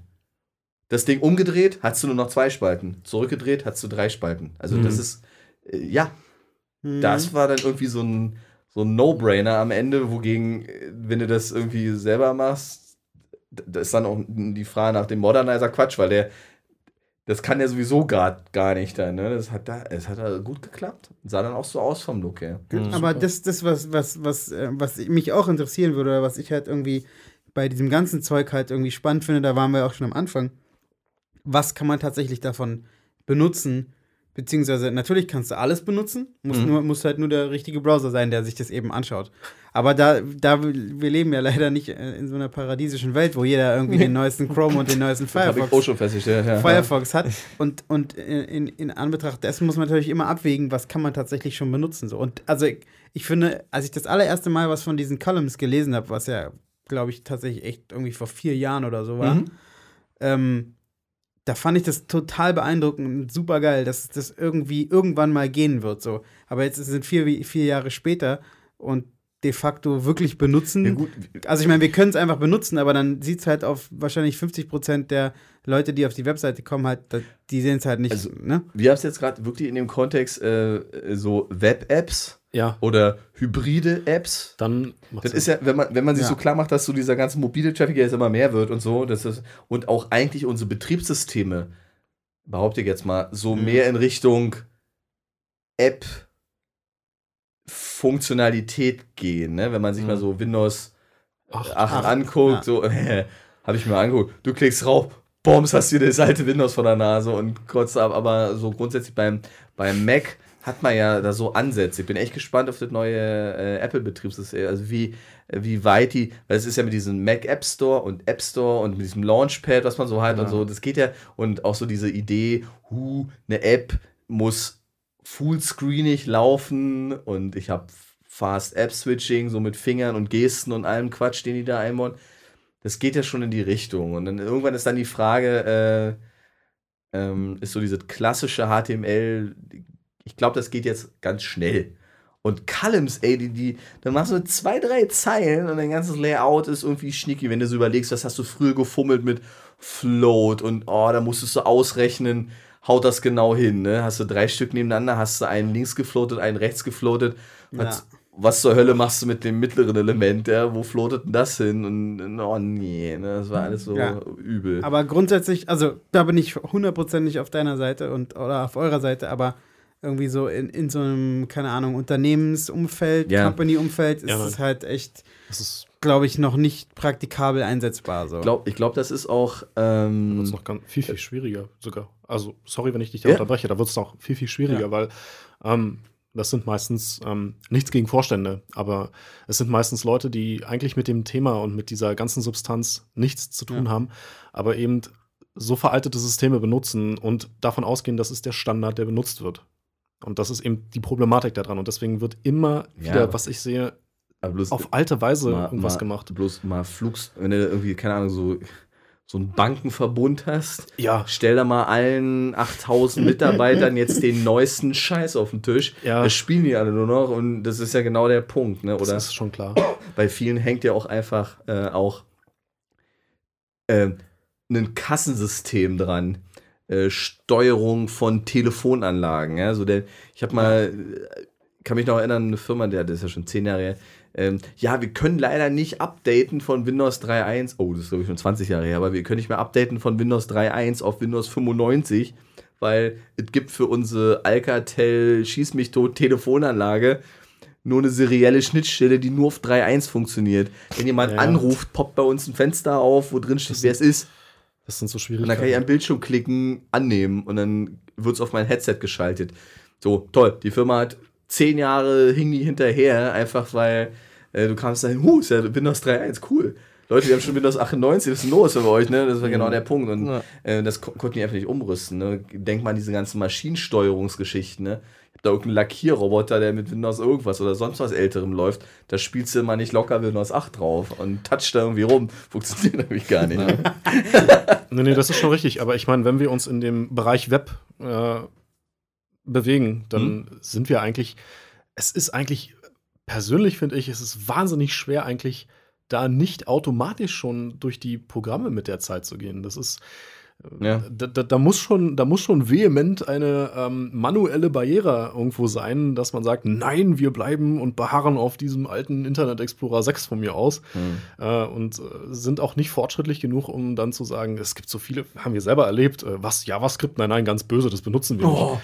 Äh, was du, was da war, ja, das, da, da waren wir beide und ähm, das sind Sachen, wo man dann sagt, genau. warum genau. nicht? Wir wollen, wir wollen ein innovatives Shop-System haben. Ich genau. sage jetzt nicht, wer das war. Äh, innovatives Shop-System und State of the Art und wir, wir krempeln den Markt auf, aber unsere Programmierer haben entschlossen, kein JavaScript zu benutzen. Genau. Ja.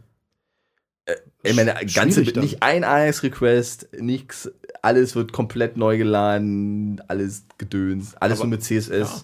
Dann aber Formulare wirklich, die über 20 Punkte gehen. Genau, dann locker mal drei Seiten zum Runterscrollen mit, mit Steuerformular-Ästhetik, herrlich. Ja? Ganz, ganz toll. Da hatte ich letztens aber auch die einen. Fußnägel. Wunderbar. Hatte ich letztens auch einen, der hat, äh, mit dem habe ich irgendwie geredet, auch über Mobile und über irgendwie Webzeugs und da meinte er, ja, nee, also ich schalte bei mir immer JavaScript aus auf meinem Handy. Hm. Das ist ein Smartphone. Oh. Das sind diese alten, ähm, das gab es damals mal eine Zeit lang, das war so die Zeit, wo ich mit dem Internet angefangen habe und plötzlich hieß es JavaScript auf meiner Seite. Nein, niemals. Da gab es so diese hübschen Dinger, hey, ich habe eine Webseite, ich mache was Schickes, kann ich einen Banner bei dir verlinken? Und dann ging das damals teilweise über JavaScript, ganz normal. Hm. Nein, das mache ich nicht, auf meiner Seite packe ich kein JavaScript drauf, das ist böse. Hm. Diese Zeit gab es ja. Und dann wurde Die gibt es immer noch, aber, aber ähm, ich finde, da sind, da sind schon wir haben jetzt in einer App gerade eine Diskussion, ähm, eine ganz normale, nennen wir es mal, äh, eine Geschäftsstellensuche. Ja? Kunde ist irgendwo, will wissen, wo ist die nächste Filiale, ganz simpel. Ähm, da fragen wir einen externen Dienst an, wo die Liste der Geschäftsstellen liegt. Hallo, ich bin an der und der GPS-Position. Jetzt geht's los. Äh, wir müssen erstmal rauskriegen, äh, welche Postleitzahl ist denn das, wo du gerade lebst. Ne? Ich bin bei GPS, tralala, Longitude, Latitude, alles klar, auf 10 Kommastellen genau, die wissen genau, wo du bist. Jetzt müssen wir erstmal irgendeinen Dienst fragen, Google oder sonst wen, böse oder Apple direkt. Äh, welche Postleitzahl steckt dahinter? Die Postleitzahl können wir dann im Klartext an die Schnittstelle schicken, kriegen hm. dann im Klartext irgendwas wieder. Ähm, und da geht's schon los. Ne? Da, da, da schrillen bei den Datenschutzleuten schon die, die, die, die Ohren, weil was da zurückkommt, ist ein Klartext. Da könnte ja dann auch in dem zurückkommenden Informationsding irgendwas drinstehen, was die, in dem Fall hybride App auf deinem Android dazu befähigt, so und im nächsten Schritt lädst du mal bitte alle Kontakte hm. äh, und schickst sie bitte an einen russischen Spammer irgendwie raus. Kein Problem wenn man da nicht tierisch aufpasst. Ne? Und äh, kann man schon verstehen. Auf der anderen Seite, äh, was geht denn noch ohne äh, klientseitige Skripte? Ne? Also das ist schon so. Das ist klasse. das Problem daran. Also, was ich nicht, wo ich es nicht verstehe, wo äh, vielleicht auch gerade bei solchen Sachen Ajax, ähm, hey, ich brauche nicht unbedingt ja, ein Formular. Ey, wenn man sich mal Ajax im Detail anguckt, was da mit der Header-Modifizierung für die einzelnen Browser passiert und wie läuft da die Verschlüsselung und das ist alles schon sehr abenteuerlich und das kann man schon verstehen, dass da Leute ein Sicherheitsproblem drin sehen. Sehe ich auch. Mhm. ich ignoriere es einfach. Aber da sind wir schon ziemlich weit weg von dem CSS. Ja, stimmt. Thema, was wir eigentlich ja heute hatten. Ähm, haben wir noch einen Aspekt vergessen, wo wir sagen, ähm, das schätze ich so besonders. Was ist denn so, Lukas, dein Lieblings-CSS3-Attribut? mein Lieblings-CSS3-Attribut. Wir machen jetzt die, die Lieblingsstatement-Runde. Ich glaube tatsächlich, ähm, die Kombination, auch wenn es schon oft gesehen ist und so, aber Kombination aus Box Shadow und Border Radius mhm. ist immer wieder gern genommen, auch für, keine Ahnung, einfach mal so einen Button oder sowas machen. Ja. Geht ja relativ schnell mit sowas. Also, ja. ja vielleicht. Okay. Lukas? Um, ähm, Opacity und Transition. Okay. Transition. Mhm. Machst du wirklich, ja klar, ne? Ja. Wenn man so ich habe einen Menüpunkt und ich gehe rüber, der fadet langsam ein. Ne? Genau. Oder nicht so klickrot, sondern kommt langsam so. Mhm. Ja. Super. Dennis? Ich bin auch äh, bei den Shadows gerade hängen geblieben, vor allen Dingen auch die Insets. Also, dass man mhm. die auch schön nach innen weichlegen kann und das Ganze, mhm. was man sonst mit einem Bild immer nur lösen konnte. Aber das ist, das geht relativ fix und gut. Vor allen Dingen auch schön sauber. Okay. Und du, Gabo? Na, ich stehe auf Columns. okay. das ist ein multi, multi nee, das ist, äh, hm. Einfach aus dem Grund, weil ich Float blöde finde. Also einfach so richtig klappt das nie und, und nervt und gerade, ne, wenn man so ganz fein ja. Pixel genau. ähm, und das, Stimmt. Und gerade so für iPad und so herrlich, super, super, super, super. Nur noch bitte machen. Ja, das ist wirklich ja. eine, ganz feine Sache. Ähm, Jungs, ich glaube, das war jetzt mit zwei Stunden mal ein krasser Überblick. Ich hoffe, der eine oder andere konnte uns bis hierhin folgen.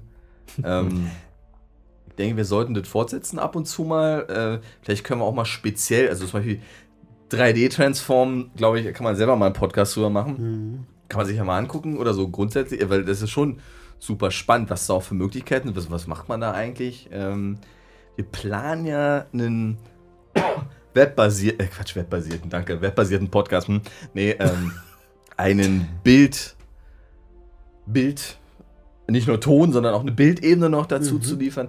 Und gerade wenn wir so in Themen hineingehen, wo wir sagen, so, wir erklären mal oder wir zeigen oder wir machen mal was am Code, wir probieren einfach mal was aus, äh, wäre schon cool, wenn man uns nicht nur hört, sondern uns vor allen Dingen auch die Bildschirme sieht. Nur mal so mhm. als Idee, aber das dauert noch eine, äh, noch eine Weile und setzt dann hier nochmal so ein bisschen ein Technik-Update voraus. ähm, klasse. Ähm, ähm, eine Sache ist mir na? jetzt gerade noch eingefallen und zwar habe ich in Vorbereitung auf den heutigen Podcast einen, bin ich über einen Link gestolpert, wo jemand irgendwie so 50 oder 60 Icons nur aus CSS gebaut hat. Also es gibt ja, hm. habe ich ja letztes Mal schon erzählt, irgendwie, es gibt ja diese, diese Seite, wo, ähm, wo, wo man sich so schöne Icon-Fonts zusammenbasteln kann. Mhm. Irgendwie. Ja. Und dann, und die, das andere Extrem ist ja Bilder. Aber es, irgendjemand hat halt irgendwie Icons gemacht, nur aus CSS-Anweisungen. Also zum Beispiel ein Männchen gezeichnet, was halt nur aus Schatten eigentlich bestand. Also nur ah, aus Schattenpunkten, die irgendwie, keine Ahnung, ein, ein, Kopf ist halt ein Schatten und weil du kannst ja auch mehrere Schatten pro Diff oder pro ja. Elemente halt irgendwie vergeben. Sehr da hat halt einer nur aus, aus diesen Dingen halt cool. halt das gebastelt und auch ähm, teilweise animierte Sachen. Also zum Beispiel so ein Lade-Icon, das man irgendwie von diesen Ajax-Sachen immer kennt, ja. was sich so dreht und so. Activity halt Spinner. So, genau, Activity Spinner. Activity Spinner. da sind wir, Die brauchen wir übrigens noch. genau. Da sind, wir, da sind wir dann wieder bei den Transitions so. Also das hat, haben, haben sie dann halt damit gelöst. Das fand ich eine ganz spannende Sache. Cool, es gibt also Menschen, die offensichtlich ganz viel Zeit, Zeit haben. Genau. Ja. Habe ich mir dann auch gedacht. Super. Aber apropos Zeit, äh, vielen Dank. Vielen Dank bei euch Hörern fürs Zuhören. Äh, ich habe zu danken bei Lukas, Lukas und Dennis. Ja, sehr gerne. Sehr Klasse. Gerne. Und ja, äh, wir hören wieder, uns ja. Äh, in Kürze. Tschüss. Tschüss. Ciao. Ciao.